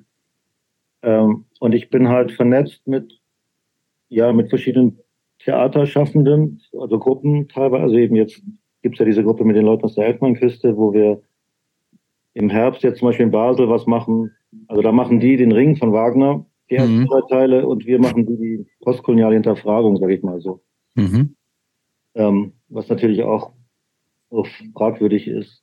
Also das ist auch ganz schön lästig. Jetzt dieses Wagner zieht mich ganz schön runter, wenn man jede mehr da rein Aber damit verdiene ich so eben auch da zum Beispiel ganz gut. Ich meine, wenn ich jetzt, keine Ahnung, Fritzi äh, von Stipo Schranke habe ich zum Beispiel letzte Platte produziert, dann mache ich das halt mal einen Monat. Mhm. Oder, oder Jens Rachroth, ja, habe ich ja auch zwei Projekte gemacht. Ähm, und dann, ja, wenn ich Zeit habe, schreibe ich auch Artikel für die Wochenzeitung in der Schweiz. Das ist dann mhm. auch so ein bisschen Geld. Aber ich weiß eigentlich, ja, gut, dass du sagst. Also ab Anfang nächsten Jahres weiß ich noch nicht, wie ich mein Geld verdiene. Sagen wir mal so. Stresst dich das? Zunehmend schon, muss ich echt zugeben. Mhm. Ich merke halt auch, dass man verletzlicher wird. Mhm. Und was ich, also was auch sehr lustig ist in unseren Zirkeln, auch in Punk-Zirkeln, man hat ja nie über Herkunft geredet oder, oder Erben oder sowas. Ne? Mhm. Also Punk war ja eigentlich immer der Versuch, seiner Klasse zu entfliehen auf eine Art. Das war dann auch zugänglich für Bürgerkinder, aber auch für Proleten. Das war ja wie eine eigene Welt, die man sich geschaffen hat, wo das alles nicht gilt, gelten soll. Aber irgendwie, wenn dann der Rentenbescheid kommt, dann merkt man doch, dass da, dass es Unterschiede gibt. Weil da steht ja. bei mir 440 Euro. Ja. das ist also die Sache. Hm.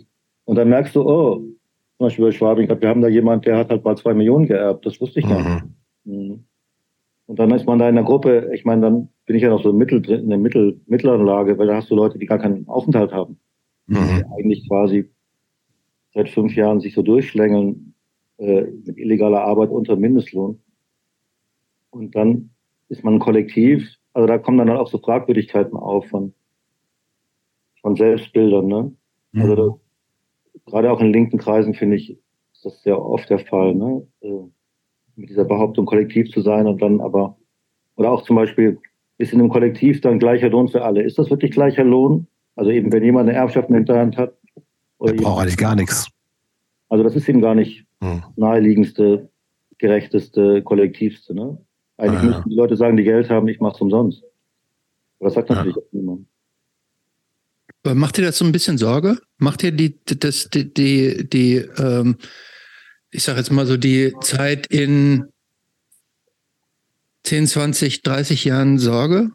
30 Jahre? Hm. Also, wir machen eigentlich schon die nächsten drei Jahre auch Sorge auf eine Art. Das hatte ich aber früher nicht, muss ich sagen. Das ist halt das Merkwürdige. Ne? Hm. Hm. Aber ähm, ähm, steuerst du da auch irgendwie gegen? Denn die eine Sache ist ja, die Sorgen zu haben und die, die andere, andere, Sache ist Riester-Rente. Die, wie, andere Sache, wie geht man, wie geht man damit um? Also steuerst, über, überlegst du dir da irgendeinen Plan oder, oder bleibt es bei der Sorge? Hm. Also das ihr erwischt mich da auf dem frischen Fuß sozusagen. Also ich äh, mache mir noch nicht so lange Sorgen. Ich hatte immer dieses verachtende Besorgen und so. So, also hat natürlich auch stark zu tun mit also eigentlich hat ja alles sozusagen in so einer Künstlerexistenz wie meiner zu tun mit Netzwerken. Ne? Mhm. Solange du eben drei Theatergruppen hast, mit denen du ab und zu zusammenarbeitest, ist das ja alles okay. Oder da noch eine Band und hier noch drei, vier Acts, die du produzieren kannst mhm. und angefragt wirst für Artikel. Aber das, da bin ich mir jetzt nicht mehr so sicher, ob das, ob, also ich bin ja auch entbehrlich, ne? Also es braucht ja nicht so einen Typen wie mich eventuell. Es gibt ja auch genug junge Leute, die die noch mal was ganz anderes zu sagen haben. Insofern ähm, ist das so ein bisschen meine Bedenken, aber das ist auch sehr ehrlich ausgesprochen. Ähm, da bin ich jetzt meinen Gedanken noch nicht so viel weiter. Aber ich sehe es bei, ja. bei, älteren Leuten, ne? Ich, ich kenne ja auch wirklich aus der Krautrück-Generation Leute, die ja dann auch, wo, wo es dann wahrscheinlich ja so war, dass irgendwann die Netzwerke oder die Nachfrage oder so, so abebbt mhm. nach diesem speziellen künstlerischen Approach. Und dann wird es schon eng, ne? Gibt es eine Lösung für? Hm? Gibt es da irgendeine Lösung für? Nee, ne? Also wenn man sich nicht, wenn du dich nicht, wenn du dich nicht äh, rechtzeitig so dem konformen Establishment und dessen Regeln und Mechanismen so unterwirfst, gibt es ja eigentlich keine Alternative, oder? Ja, das Lustige war, lange Zeit fühlte ich mich so, wie das sozusagen mein exklusiver, mein Humankapital, so neoliberal gesprochen, mhm. ja darin, dass ich der bin, der nicht mitmacht. Ne? Mhm setzt man mich auch auf Podien, dass ich diese Haltung vertrete. Ne? Mhm. Aber wenn das mein, sagen, mein Humankapital ist, äh, äh, erschöpft sich das natürlich, wenn mich keiner mehr fragt. Mhm. Aber es gibt auch keinen B-Plan, sagen wir mal so. Aber egal, ich will jetzt halt nicht jammern. Ich weiß nicht.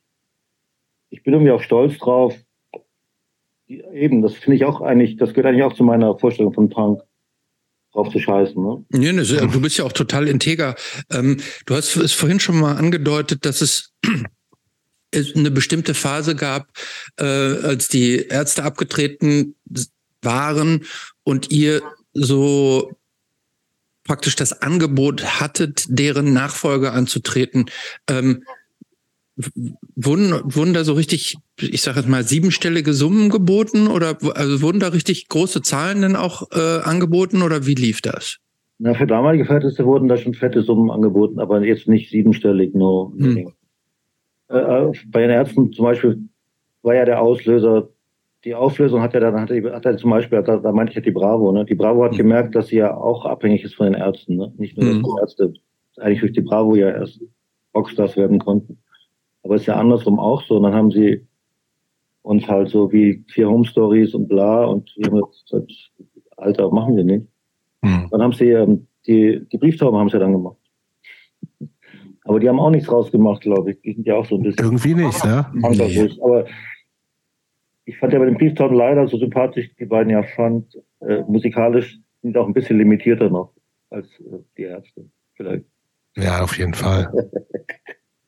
Aber zum Beispiel, ne, also was ich, was ich vorhin gefragt habe, wenn, wenn jetzt morgen ist nicht zu weit entfernt von dir Brieftauben spielen kann, ist ja unmöglich, gibt es ja wieder. Das sein muss vielleicht eine andere Frage. Gehst du nicht hin? Nee, eigentlich gehe ich da nicht hin. Okay. Und abwärts? Jetzt ja, noch ganz frischen Album rausgebracht. Wie bitte? Das habe ich mir schon lange abgewöhnt, weil ich meine, es gibt ja, glaube ich, fünf Abwärts-Revival oder zehn, weiß ich jetzt nicht. Hm. Unterschiedlichen Besetzungen. Ich habe mir einmal das vielleicht vor 15 Jahren angeguckt mit den Slime-Leuten. Also für mich ist Abwärts halt diese geniale Band, die irgendwie Punk mit un, unpunk, also mit, mit wenig, nicht klischeehaft spielt, sondern eher in so einer komischen, ja, so ein bisschen wie Kleenex oder so, so Bands, die eben nicht mhm. so macho-mäßig die Gitarren behauen, ne? Mhm. Also ein Stück wie Computerstart oder linke Seite Supermarkt, rechte Seite Abenteuerspiel, das, das ist halt genial einfache Musik, aber eben auch nicht drei Akkordschema, sondern wirklich schlaue Musik. Und mhm. eben auch nicht fette Gitarren, keine Marshalls oder so. Und, und dann auch Magita war ja auch eine tolle Person noch, äh, die, die Performance-Künstlerin, die ja auch mit dabei war. Die, ähm, das habe ich dann fast bereut, abwärts dann als Rockband zu sehen, weil das war schon viel toller 1981, abwärts gesehen zu haben. Mhm.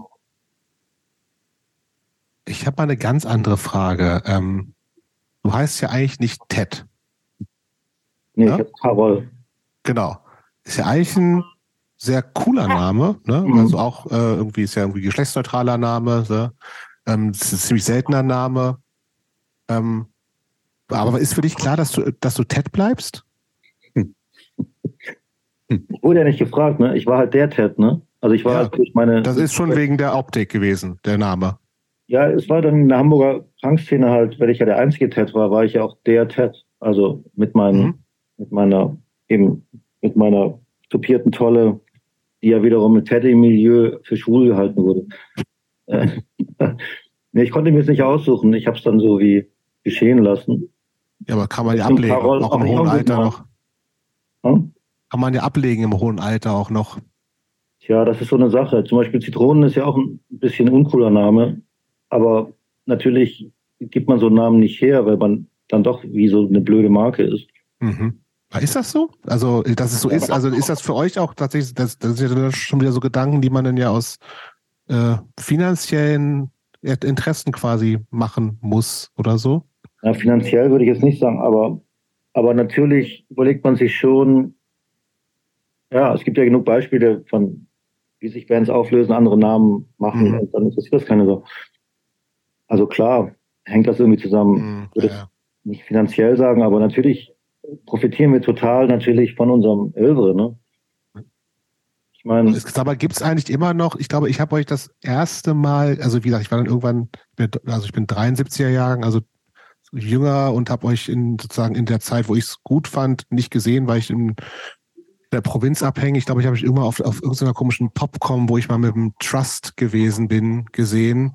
Also schon in der, das muss dann zweit, äh, 2000, Anfang 2000 oder so vielleicht gewesen sein. Nee, Mitte 90er, sorry, sowas. Also schon sozusagen in der äh, neuen Phase. Ähm, und da waren aber auch noch, da waren halt auch noch so Punks, die dann halt nach für immer Punk gerufen haben und was weiß ich alles. Gibt's das immer noch? Nee, ne? Doch. Doch. Geil. Das ist irgendwie auch geil, oder nicht? Wir verkaufen ja auch immer noch, keine Ahnung, verkaufen wir vielleicht 300 Platten im Jahr von der Porsche Church. Ach. Irgendwie so.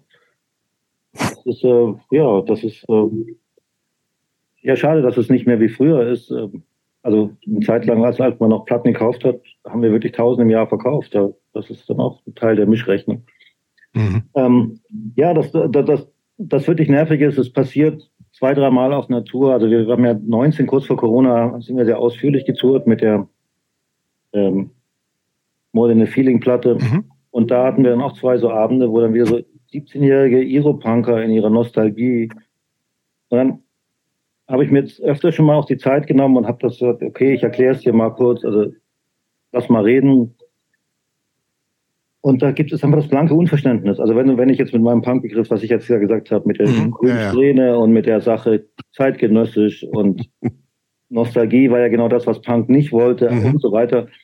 Und der Song für Punk hast du leider total falsch verstanden, weil wir haben uns schief gelacht über diese Ironie. Weil Das war für uns das Absurdeste, was, was man sich denken könnte für Punk. Und wir haben dann sehr schnell damals schon gemerkt, dass der Song in die falsche Richtung geht, also falsch verstanden wird und haben ihn auch, glaube ich, nur zweimal live gespielt. Das alles sage ich dann so einem 17-Jährigen. Ist dem scheißegal. Aber er sagt ja nicht, hey, äh, ist das ist ja total desillusionierend, ist das doch mit Zweifel, ja, oder? Dann sagen die ja auch, dann gucken die ja auch nicht so, ah, okay, gut, dass du sagst oder so, oder interessant, ja, so kann man es auch sehen, ist ja noch viel cooler oder so. Nein, der guckt dir, aber ihr hättet trotzdem spielen können und geht dann so weinerlich weg. Und dann denke ich, ey, Punk ist einfach am Ende. Und ich sage, äh, kein Wunder, dass mein Sohn absolut kein Punker werden will. Ist doch logisch. Ich meine, wenn man sich nur auf Nostalgie bezieht, ich meine, und dann auch Iros, ich meine, Iros, wieso Iros? Leute, oder wieso Exploited auf der Jacke? Was soll das? Was soll denn das? Das ist doch eine Persiflage auf, auf, auf was auch immer, ich weiß es nicht. Leute. Ich, äh, ich habe da ein bisschen Fable manchmal für. Also Iro nicht, hatte ich auch noch nie, aber wie gesagt, ich, bei mir gibt's so, ich, ich trage heute auch ein MDC-T-Shirt, das ist natürlich auch eine, also gibt's auch immer noch eine Band, machen aber auch gefühlt seit 40 Jahren das Gleiche. Aber ich, äh, weiß ich nicht, ich, äh, aber gut, ich bin auch ein alter weißer Mann inzwischen oder ja, das ist ja auch nochmal was anderes. Ich, ich finde ja nur schockierend, dass, dass, da, dass da sich junge Leute auf ja, ja. Musikkultur beziehen, die ja eben genau die ganze Energie daraus bezog, dass man ja aufräumen wollte mit der Geschichte. Absolut. Und dass ja. die das nostalgische Verhältnis dazu haben. Also das ist einfach reaktionär. Und dass, dass wenn wenn du mit ihnen versuchst, auch, auch wirklich nett zu reden, dass, dass da komplettes Unverständnis ist. Also echt. Ja. Das ist einfach fürchterlich. Aber sei es so, also man, man muss aber als, als 17-Jähriger oder 17-Jährige auch nicht alles äh, verstehen müssen, finde ich ja auch gleichzeitig, ne? Die dürfen ja auch. Ja, ich meine, man kann ja auch sagen. Äh, Fuck you, kann man auch sagen. Ja, genau. Man, man, kann ja auch sagen, warum bin ich jetzt der, der die Kriterien für Punk festlegt? Aber ich also, bin mal der Angesprochene, weil es da um äh, ja, ich weiß, wie der gemeint war. Und dann will mhm. ich vielleicht auch noch mal darauf verweisen, wie der gemeint war. Ne? Mhm. Und natürlich, ich meine, das Schlimmste ist schon für eine Band, äh, äh, Erwartungshaltung erfüllen zu müssen. Mhm. Das ist einfach katastrophal. Pete, Pete Townsend hat das ja auch mal geschildert, wie, wie ihn das genervt hat, dass dann immer die Leute Smash Your Guitar Pete. Also dass yeah. du bist, wo die Leute dir eigentlich nach jedem Konzert, in jedem Konzert am Schluss sagen, Smash Your Guitar Pete. Ich meine, wie, wie öde ist das? Und so, so ähnlich ist das mit dem Firma Punk ja auch. Äh, den Toten Hosen scheint das nicht so schwer zu, zu fallen, oder? Bitte? Den Toten Hosen scheint das nicht so schwer zu fallen, oder? Nein, die haben ja auch den, den Pakt mit dem Teufel gemacht. Also das ist ja logisch. Das ist ja auch, sollen sie doch. Ich meine, also ich finde ja, die größte Strafe ist ja, wäre ja für mich, wenn ich Firma Punk jeden Abend spielen müsste. Das ist ja eine Riesenstrafe. Ich meine, das können jetzt die Millionen, die ich da verdient hätte, natürlich auch nicht aufwiegen. Also, come on. Oder mich verantwortlich, oder mich identifizieren zu müssen mit Leuten, die, die zu 20.000 ein Feuerzeug hochhalten. Also, Alter, ich dachte, es war klar, da sind wir dagegen. Also, das kann doch nicht wahr sein.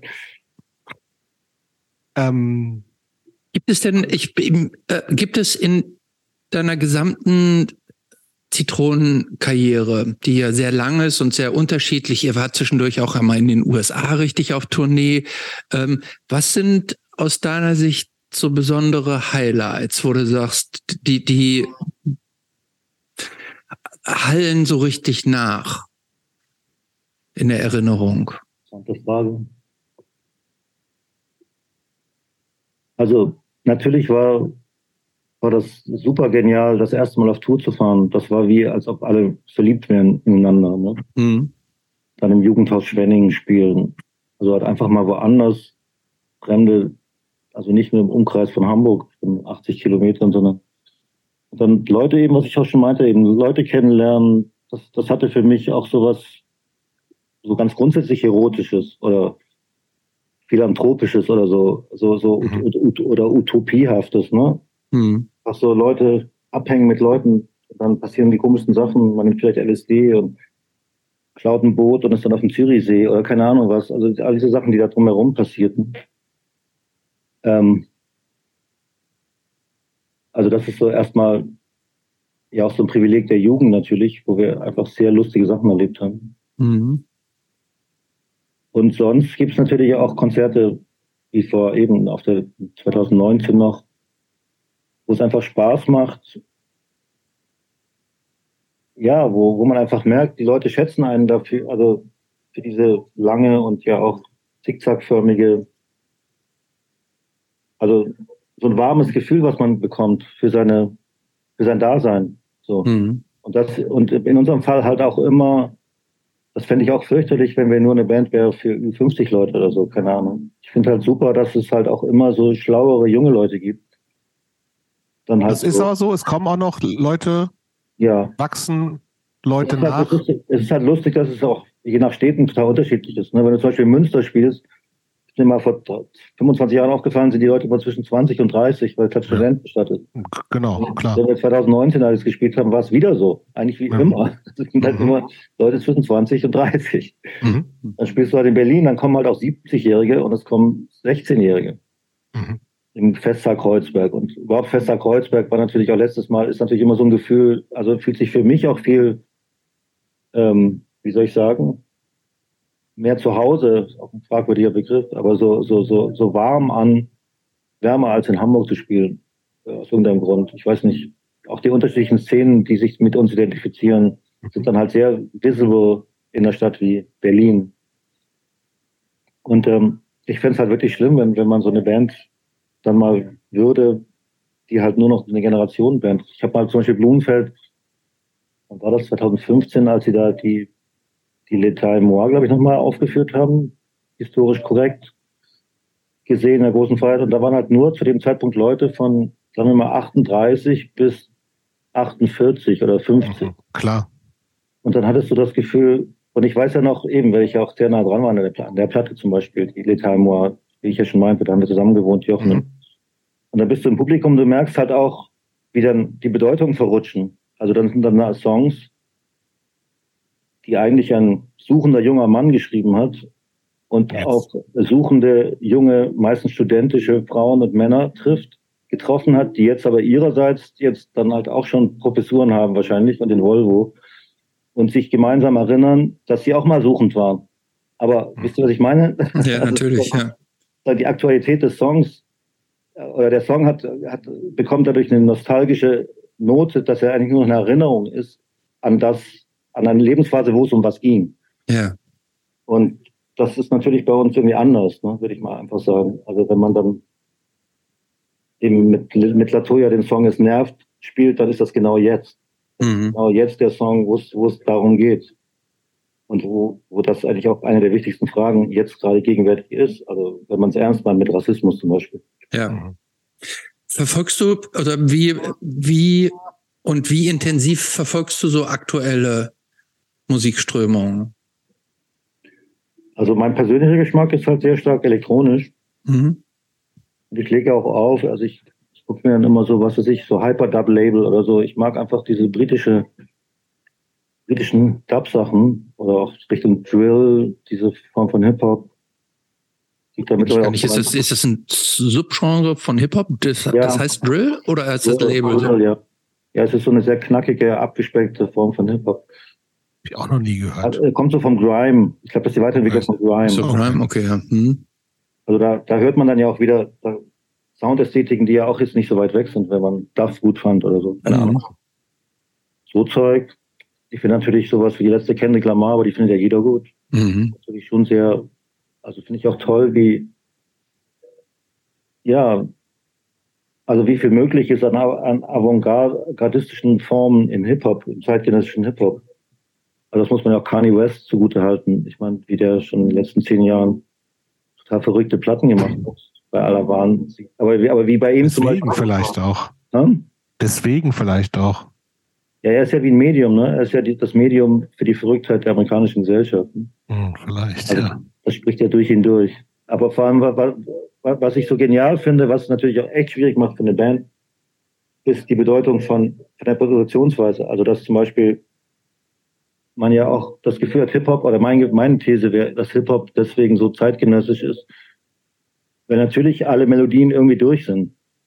Klar. Also eigentlich ist eine Melodie in so einem harmonischen Schema wahrscheinlich äh, alles schon mal da gewesen. Und da ist Hip-Hop halt viel ehrlicher. Der, der Gesang ist, ist dann, wenn es jetzt nicht gerade in Richtung R&B geht, aber ist eigentlich weitgehend der abgeschafft, ist, ist die Melodie abgeschafft und die Melodie kommt zurück im Sample als Erinnerung.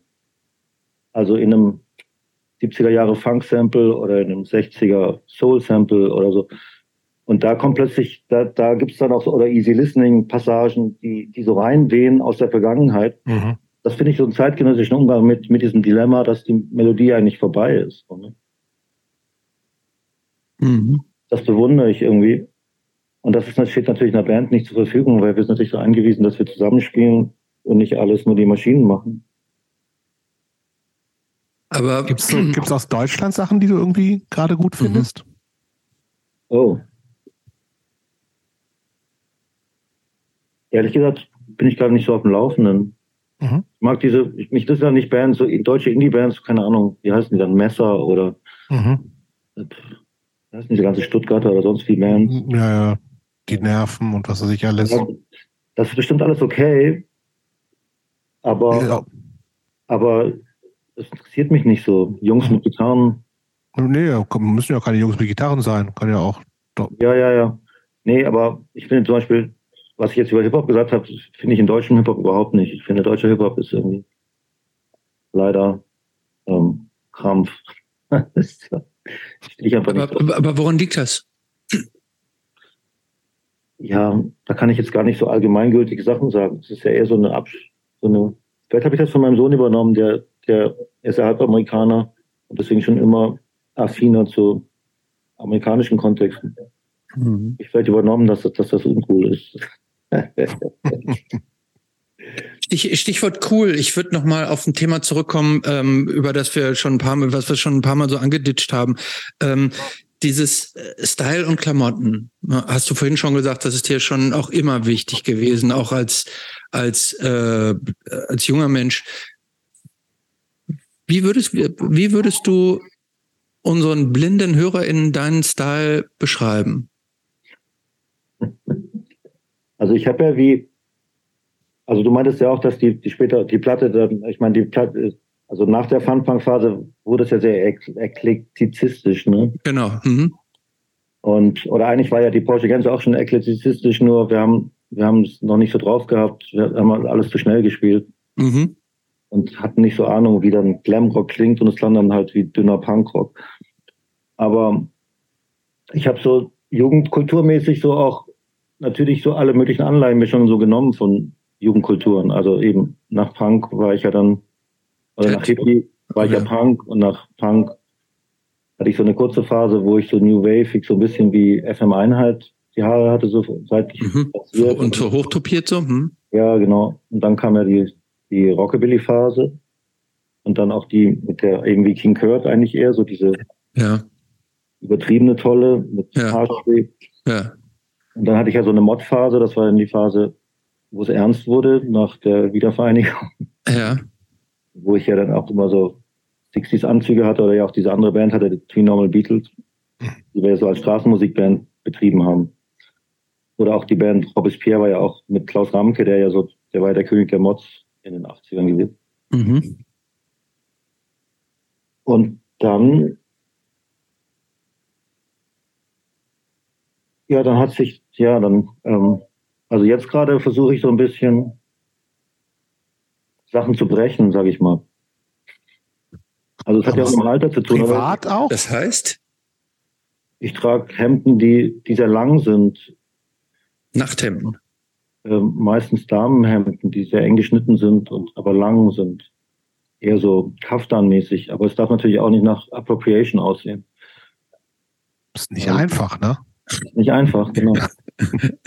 Dann habe ich halt das Glück, dass ich in dieser Eintätergruppe Guinness of Klassen, da gibt es eben so Designer, die sehr tolle äh, ein, ein Ivora, ein erster Elfenbeinküste, der macht sehr tolle experimentelle Klamotten und und der macht eigentlich auch von diesen schön geschnittenen, längeren Sachen mir Sachen, die dann zwar nicht europäisch aussehen, aber auch nicht appropriation-mäßig. Und, und dann, ja, ja, äh, profitiere ich eigentlich von, von so Theaterklamotten. Da schnappe ich mir dann immer Sachen hinterher. Ah. Aber ist das, also, wenn du jetzt morgen früh aufstehst und irgendwo wo reingehst, in den Supermarkt, überlegst du dir dann, was du anziehst? Oder schnappst du einfach das, was da ist und ist dir eigentlich so im, im Privaten egal? Ist gar nicht so zufällig, was da ist. Aber klar, okay. so im Alltag putze ich mich ja nicht raus. Nee. Okay. Das heißt, das hast du eben gesagt, das bezieht sich eher so auf die öffentliche Person und bei Auftritten und so. Ja, oder wenn man abends mal in die Kneipe geht oder kann okay. wenn man Leute trifft, weiß ich nicht. Meine, tagsüber, leider, tagsüber ist schon der Jogginganzug wahrscheinlich. Nein, auf keinen Fall. nee, ich meine, was wirklich bedauernswert ist, ist halt sowas wie Haarausfall. Das, das schränkt den Teil ein. Das ist ja genial gewesen. Als junger Mensch konntest du eigentlich jede Frisur dir machen. Das wird ja immer hm, eingeschränkter. Naja. Was hättest du denn gerne? Ich hätte gerne meine vollen Haare. Also wenn ich eine Fee hätte, würde ich, glaube ich, als allererstes sagen, ich hätte gerne die vollen Haare als 19-Jährige. Die vollen schwarzen Haare, das wäre gut, ja. Und würdest dann was mit diesen Haaren machen? Das ja, könnte ich mir dann überlegen. Dann könnte ich ja die seltsamsten Sachen machen. Vielleicht würde ich mir so einen Birds-Haarschnitt machen, so einen Beatles, so einen verlängerten Beat, Beatles. Ah, ja, ja. Keine Ahnung. Das würde ja alles gehen, aber das geht ja alles nicht mehr. Schade. Sorry. Hm. Ich dachte, immer, ich würde mich umbringen, wenn ich, wenn ich, wenn ich nicht mehr diese Haare habe, aber ich. Es geht, du lebst doch. Eben, ich lebe noch. ja, und also ich glaube, da haben sich ja auch ähm, andere Leute, andere äh, Männer insbesondere, äh, haben es da, glaube ich, noch deutlich äh, schlechter getroffen als du. Ne? Also es ist jetzt ja nicht ja. so, dass, dass man das Gefühl hat, ähm, du, du bist dem, der Kahlheit nahe. Ja, danke. Oder es ist gut kaschiert. Ja, es ist auch echt ein heikles Thema. Okay. Ja, es ist gut, wollen, wollen wir nicht so tief da reingehen? Es ist auch so dunkel hier jetzt gerade. Christopher, gehen wir in den letzten Teil? Ja, nee, ich habe noch eine, eine letzte ja? Frage zu dem Thema. Ähm, ist auch, weil wir haben ja letzte Woche hatten wir ja eine, eine Gästin hier, die sich um Körperpflegeprodukte kümmert. Äh, daher Frage an dich, benutzt, benutzt du Pflegeprodukte so, um dich äh, äh, den, das Gesicht, den Teint irgendwie ähm, in Schuss zu halten? Äh, nö, ich benutze nö. Parfum. Ich habe von François Cactus ähm, gelernt, dass, dass es dieses ähm, klassische Herrenparfum, dass das sehr gut ist. Ja. Das Pro Monsieur von Chanel, das benutze ich. Seit okay. der Zeit. Ja. Gut. Dann wissen wir das jetzt auch. Ähm, ja, das habe ich schon öfter gesagt. Letzter Teil. Ähm, ich ich glaube, ich würde mal so eine Standardfrage ja. nochmal einwerfen und zwar die zehn Lieblingsplatten aller Zeiten? Ah. Ja, das, das, das werde ich ja öfter mal gefragt. Dann muss ich mal ganz lange nachdenken. Ja. Also wenn ich jetzt nur von meiner, das sind ja so ganz verschiedene emotionale Zugänge, die man da hat. Ne? Also mhm. natürlich würde ich sagen, meine wichtigste Platte ist wirklich Nevermind the Bollocks, wenn ich das so in meinem Leben, die Funktion, die die Platte in meinem Leben hat, ist, glaube ich, äh, das nicht zu toppen. Aber sonst variiert das halt auch. Ich habe ja schon ein paar Sachen aufgezählt. Mhm. Zum Beispiel die, die drittletzte Kendrick Lamar fand ich sehr toll, da wo sie vor dem Weißen Haus stehen. Dann im Punk-Bereich war ich natürlich immer großer Fan von der Band Kleenex. Mhm. Ähm, vielleicht das zweitwichtigste Stück für mich ist, glaube ich, der Mussolini. Mhm. Kann ich schon auch sagen. Ah. Ähm, das habe ich ja noch, hab ich, das habe ich noch vor ich will nicht lügen, aber vor vier Jahren hier noch live gesehen, kurz, also ein Jahr vor dem, vor dem Tod von, von ähm, Gabi Delgado. Ähm, und habe da überhaupt nichts erwartet. Und die waren so, fand ich so wahnsinnig gut, tatsächlich. Hey? Ja. Die haben hier im, in, äh, im, im Ted wäre nicht hingegangen. Wie bitte? Nee, Ted, Ted wäre natürlich nicht, nee, Ted wäre nicht hingegangen. Ich, ähm, ich, ich habe die gesehen 2000 acht oder so. Oder neun. Ja, da weiß ich nicht, wie die da waren. Auf jeden Fall da waren die. Die haben da im, in so einem alten Funkgebäude hier vom, vom ähm, ähm, irgend so ein altem DDR-Funkhaus da gespielt. In der Leperstraße irgendwo. Mhm. Da. Ja, irgendwie, das war so, so Center Stage praktisch auch. Alles drumherum. Und das war so unglaublich gut, fand ich. Mhm. Aber ich habe die auch nicht 82 oder 80 oder so gesehen. Deshalb, ähm, wenn der Vergleich zum Original nicht da ist, mhm. ist es natürlich ja, auch immer eine andere Wahrnehmung. Ja, eh, genau. Ich habe ich hab, ich hab Dings, ähm, Janice B. Orridge gesehen als alten Mann. Das war auch trotzdem toll, weil ich ja früher den nie gesehen hatte. Ja. Habe ich in so einer alter Mann, der war 50 war vielleicht, 2000 mhm. habe ich gesehen. Mhm. Ähm, okay, ja, wir waren, Mussolini, bei Mussolini waren wir stehen geblieben, Entschuldigung, ja. Ah ja, der Mussolini, genau. Ähm, ja, sonst gibt es halt viele Jazz-Sachen, die ich gut finde. Oder ich bin natürlich, also die größte Sängerin aller Zeiten ist für mich Nina Simone natürlich. So auch nicht sehr originell. Ähm, ja, ich, äh, ich mache dann immer so Listen und das taucht dann immer gar nicht auf. Äh, dann, weil das so abwegig ist immer.